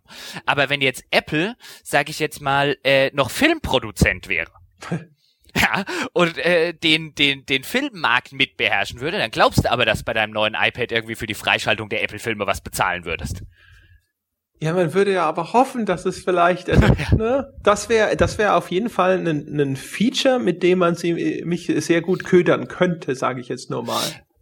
Definitiv. Ähm, wobei ich eh immer gespannt zumindest auf die nächste Nintendo-Konsole bin in der Hinsicht, weil die ja schon ähm, äh, gesagt haben oder weil äh, was heißt gesagt haben sie es ja nicht, aber wie du schon angedeutet hast, was passieren könnte, ist so eine so eine Hybridkonsole, weil ich mich ja zumindest schon die ganze Zeit frage, warum macht denn? Ich glaube, sowas gab es früher sogar mal, war natürlich weit vor seiner Zeit, aber so in der heutigen Zeit würde ich ja sagen, mach doch eine Konsole, die im Controller steckt. Das heißt, ich kaufe nur noch den Controller, den hänge ich danach an den Fernseher, den hänge ich an den Computermonitor, den nehme ich, äh, ob der Fernseher jetzt im Hotelzimmer steht, den hänge ich ans Handy, wenn ich da drauf Lust habe, den hänge ich ans iPad. Du müsst doch eigentlich nur noch den Controller machen. Mehr brauchst du heute nicht mehr. Ja, ist natürlich dann, also die, was so Leistungsfähigkeit und so weiter. Wie, ne? wie, gesagt, also die Handys sind in spätestens doch zwei Jahren auf dem Niveau einer PS4. Also das kann ich doch heute auch in einen Controller bauen. Wenn ich es in ein Handy bauen kann. Schon, aber du weißt ja auch, was solche Handys dann kosten, ne? Ja gut, aber ich glaube, also ich sage jetzt mal 600 Euro für eine für eine Konsole, die ich überall hin mitnehmen kann, ohne dass ich irgendwie, dass ich die zusammenräume, die keinen Platz wegnimmt und so weiter. Das würde ich ausgeben. Also eher als 500 oder 400 für diese stationäre, die mir nur stationär hilft. Also wenn ich das habe plus noch alles mobile dazu, Weiß nicht. Ja, aber was Dann ist, kann wenn es auch dein, 800 kosten. wenn dein Controller kaputt geht, dein, wenn dein Analogstick äh, abbricht, dann ist die ganze Konsole im Arsch. Das muss ja austauschbar sein. Auch ist es dann wahrscheinlich relativ klobig. Sowas willst du dann nicht mit dir. Das, das steckst nicht mal eben in die Ich- Jackentasche. Bin jetzt ja auch kein Ingenieur, aber ich könnte mir durchaus vorstellen, dass sowas auf absehbare Zeit funktioniert. Ja, also wie gesagt, also das ist ja das, was, was ich vorhin gesagt habe. Ich kann mir halt vorstellen, dass das so ein Ding ist. Das kannst du dann von mir aus in, in so eine Halterung wie, keine Ahnung, jetzt so einen 3DS oder so von mir aus einsetzen, aber das hat eine Docking Station und dann kannst du es da reinpacken und hast nochmal einen separaten Controller und kannst auf dem Fernseher spielen. Aber die Nintendo-Konsole ist tatsächlich meiner Meinung nach so das Interessanteste. Also ich, es gibt wenig, äh, äh, was mich so fasziniert wie das, was Nintendo wieder macht. Weil Nintendo halt tatsächlich die einzigen sind, die noch was Neues machen, wo wir nicht nur über so ein Technik-Upgrade sprechen. Also klar, dieses Konzept mit äh, kürzeren Update-Zyklen und übergreifende Softwarebibliothek und so weiter. Also diese ganzen Diskussionen über diese PS4,5 oder sowas sind auch schon viel interessanter teilweise als alles, was sonst über norma äh, normale Konsolen-Upgrades bei Sony und Microsoft im Gespräch war, weil das halt war, okay, leistungsfähigere Version der Vorgängerkonsole. Aber Nintendo ist halt, das das ist so schade, dass Nintendo gesagt hat, dass sie auf der, das Ding auf der E3 noch nicht zeigen, sondern es dauert wahrscheinlich bis der Tokyo Game Show Ende des Jahres oder so. Weil ist, ich bin ja so gespannt, was die sich wieder ausgedacht haben. Aber ist doch super, dann können wir vom Patreon-Geld können wir dann äh, nach Tokio fliegen.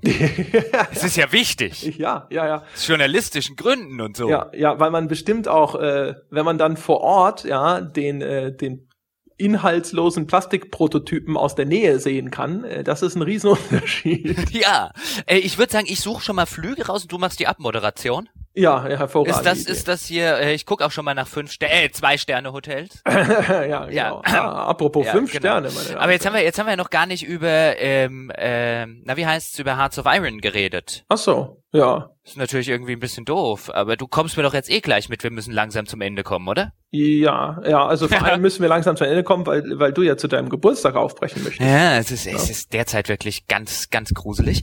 Äh, viel zu viel, viel zu viel zu tun. Ähm, dann würde ich sagen, dann, dann packen wir einfach mal dieses, aber das, das ist ja äh, für den Fall, dass sich jetzt jemand drauf gefreut hat auf irgendwie Hearts of Iron plus Zensieren, äh, plus diesen ganzen Kram, dann packen wir das vielleicht auch mal in eine eigene Episode mit noch ein, zwei anderen Sachen. Weil das finde ich tatsächlich schon interessant, wie, wie häufig, also was mich da halt so fasziniert hat, um vielleicht mal ganz kurz anzusprechen, ist, wie dann sofort Reaktionen auf diese Meldung waren ein, die spinnen doch. Also wie, wie wenig verbreitet halt immer noch das Wissen allein darüber ist, in was für Nesseln die sich setzen würden, wenn die sowas täten. Also wenn die das Ding, äh, also ich meine, das Ding ist hier ruckzuck beschlagnahmt. Also ich weiß nicht, was sie da genau jetzt entfernt haben.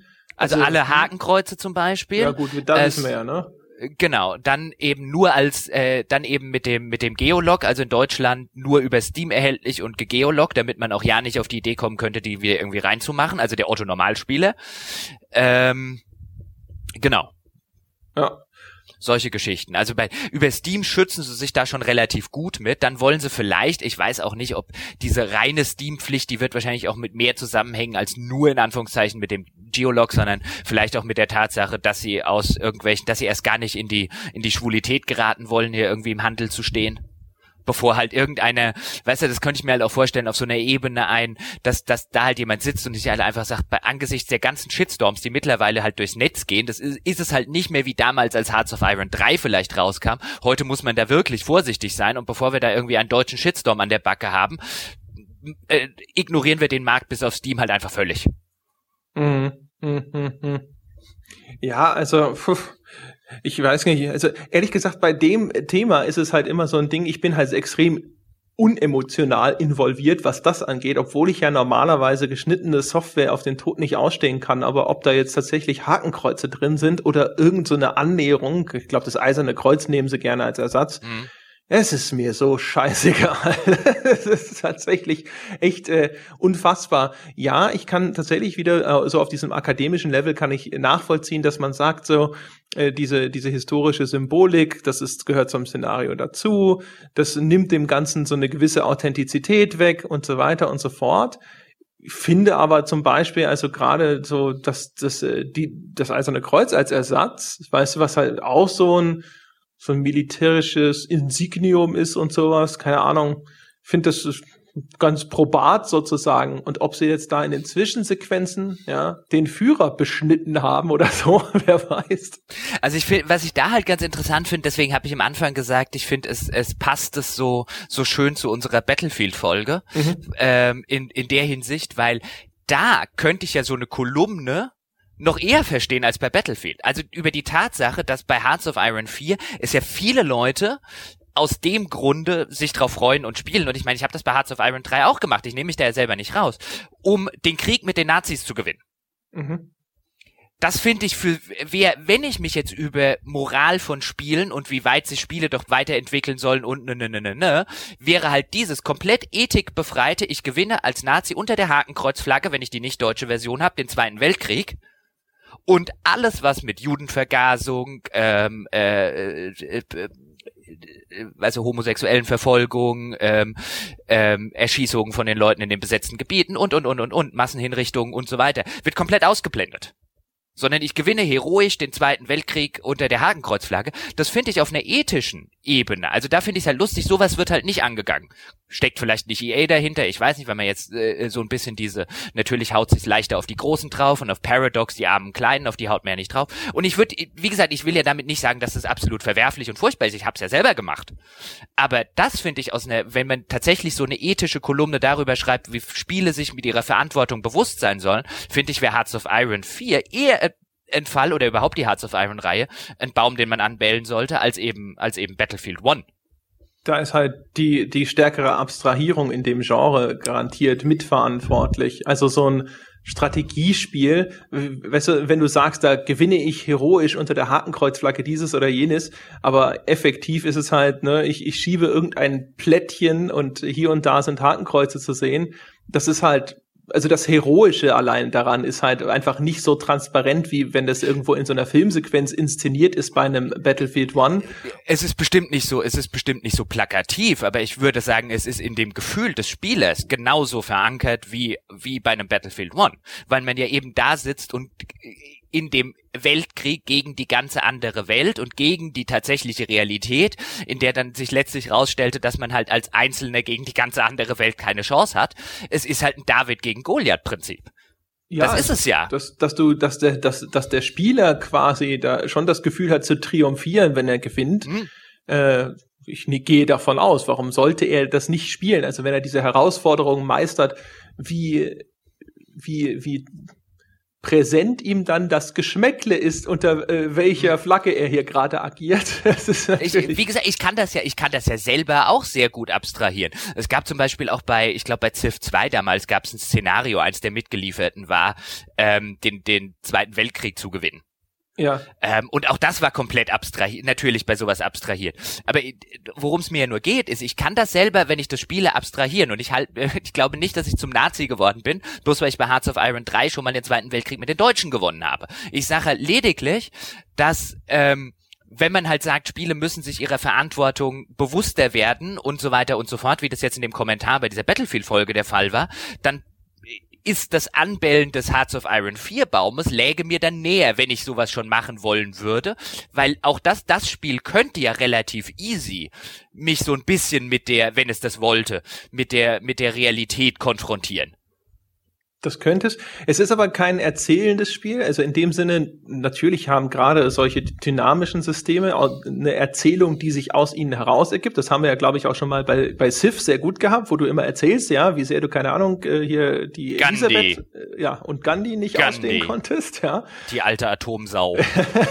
genau. Ja. Pazifismus am Arsch. Also man sieht schon, dass auch solche Spiele produzieren ja Geschichten, aber es gibt nicht diese greifbare und vom, vom Entwickler vorherbestimmte bestimmte Geschichte, wo man dann drauf zeigen kann und sagen kann, du klammerst hier die Gräueltaten aus. Und die müsste er ja dann spielmechanisch integrieren und da kann man vielleicht sogar ein Argument aufmachen, warum das im Kontext dieses Kriegsspiels äh, gar keinen großen Sinn ergibt, wenn da jetzt irgendwo noch Konzentrationslager drin vorkämen. Keine Ahnung.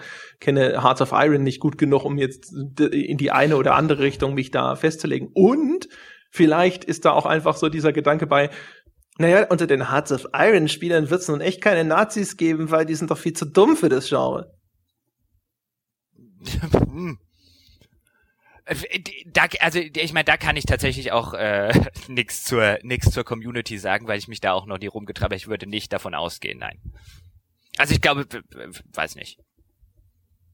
Das Don't know. so, ne? also keine Ahnung, so man, das ist so. Also ja, ich würde, ich würde spontan auch sagen, dass so die richtigen Nazis eigentlich zu blöd dafür sind, aber ähm, ja. also die würden den Krieg auch nicht gewinnen. Wobei natürlich aber umgekehrt, also das ist natürlich also, so der, der das ist der zum Stammtisch passende Spruch. Natürlich. Dummerweise hat sich historisch ja erwiesen, dass selbst sehr intelligente Leute dummerweise auch dazu neigen können, sehr dumme Dinge zu denken, zu verfolgen, zu unterstützen oder äh, dass ihnen vielleicht dann quasi auf äh, irgendeinem akademisch-strategischen Level sehr klug sind, irgendwo eine gewisse emotionale Intelligenz völlig abgeht. Also äh, das ist natürlich jetzt auch einfach nur so eine so eine Stammtischparole. Natürlich, wir, wir machen ja, auch wenn wir heute noch nichts getrunken haben, aber äh, wir machen ja, wir machen ja den Stammtisch.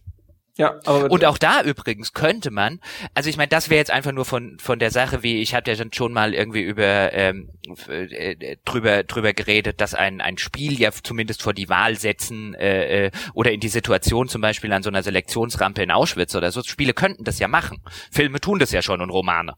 Und auch bei so einem Strategiespiel, ich meine, es könnte ja ein Strategiespiel geben, wenn man jetzt zumindest zum Beispiel der der Argumentation von von Sebastian Hafner folgt, der ja der argumentiert, dass Hitler Ab einem bestimmten Punkt es nur noch um die komplette Vernichtung des Judentums gegangen sei und der Krieg einfach nur die, die Verlängerung dieser Maßnahme war. Deswegen habe Hitler nicht kapituliert, weil er halt einfach so lange durchhalten wollte, obwohl er gewusst hat, was er nach außen natürlich nicht, nicht, nicht, nicht immer transparent gemacht hat, obwohl er intern gewusst hat, dass der Krieg schon 42, 43 verloren war, er halt einfach so lange weitergemacht hat, damit er es schafft, die ganzen Juden umzubringen.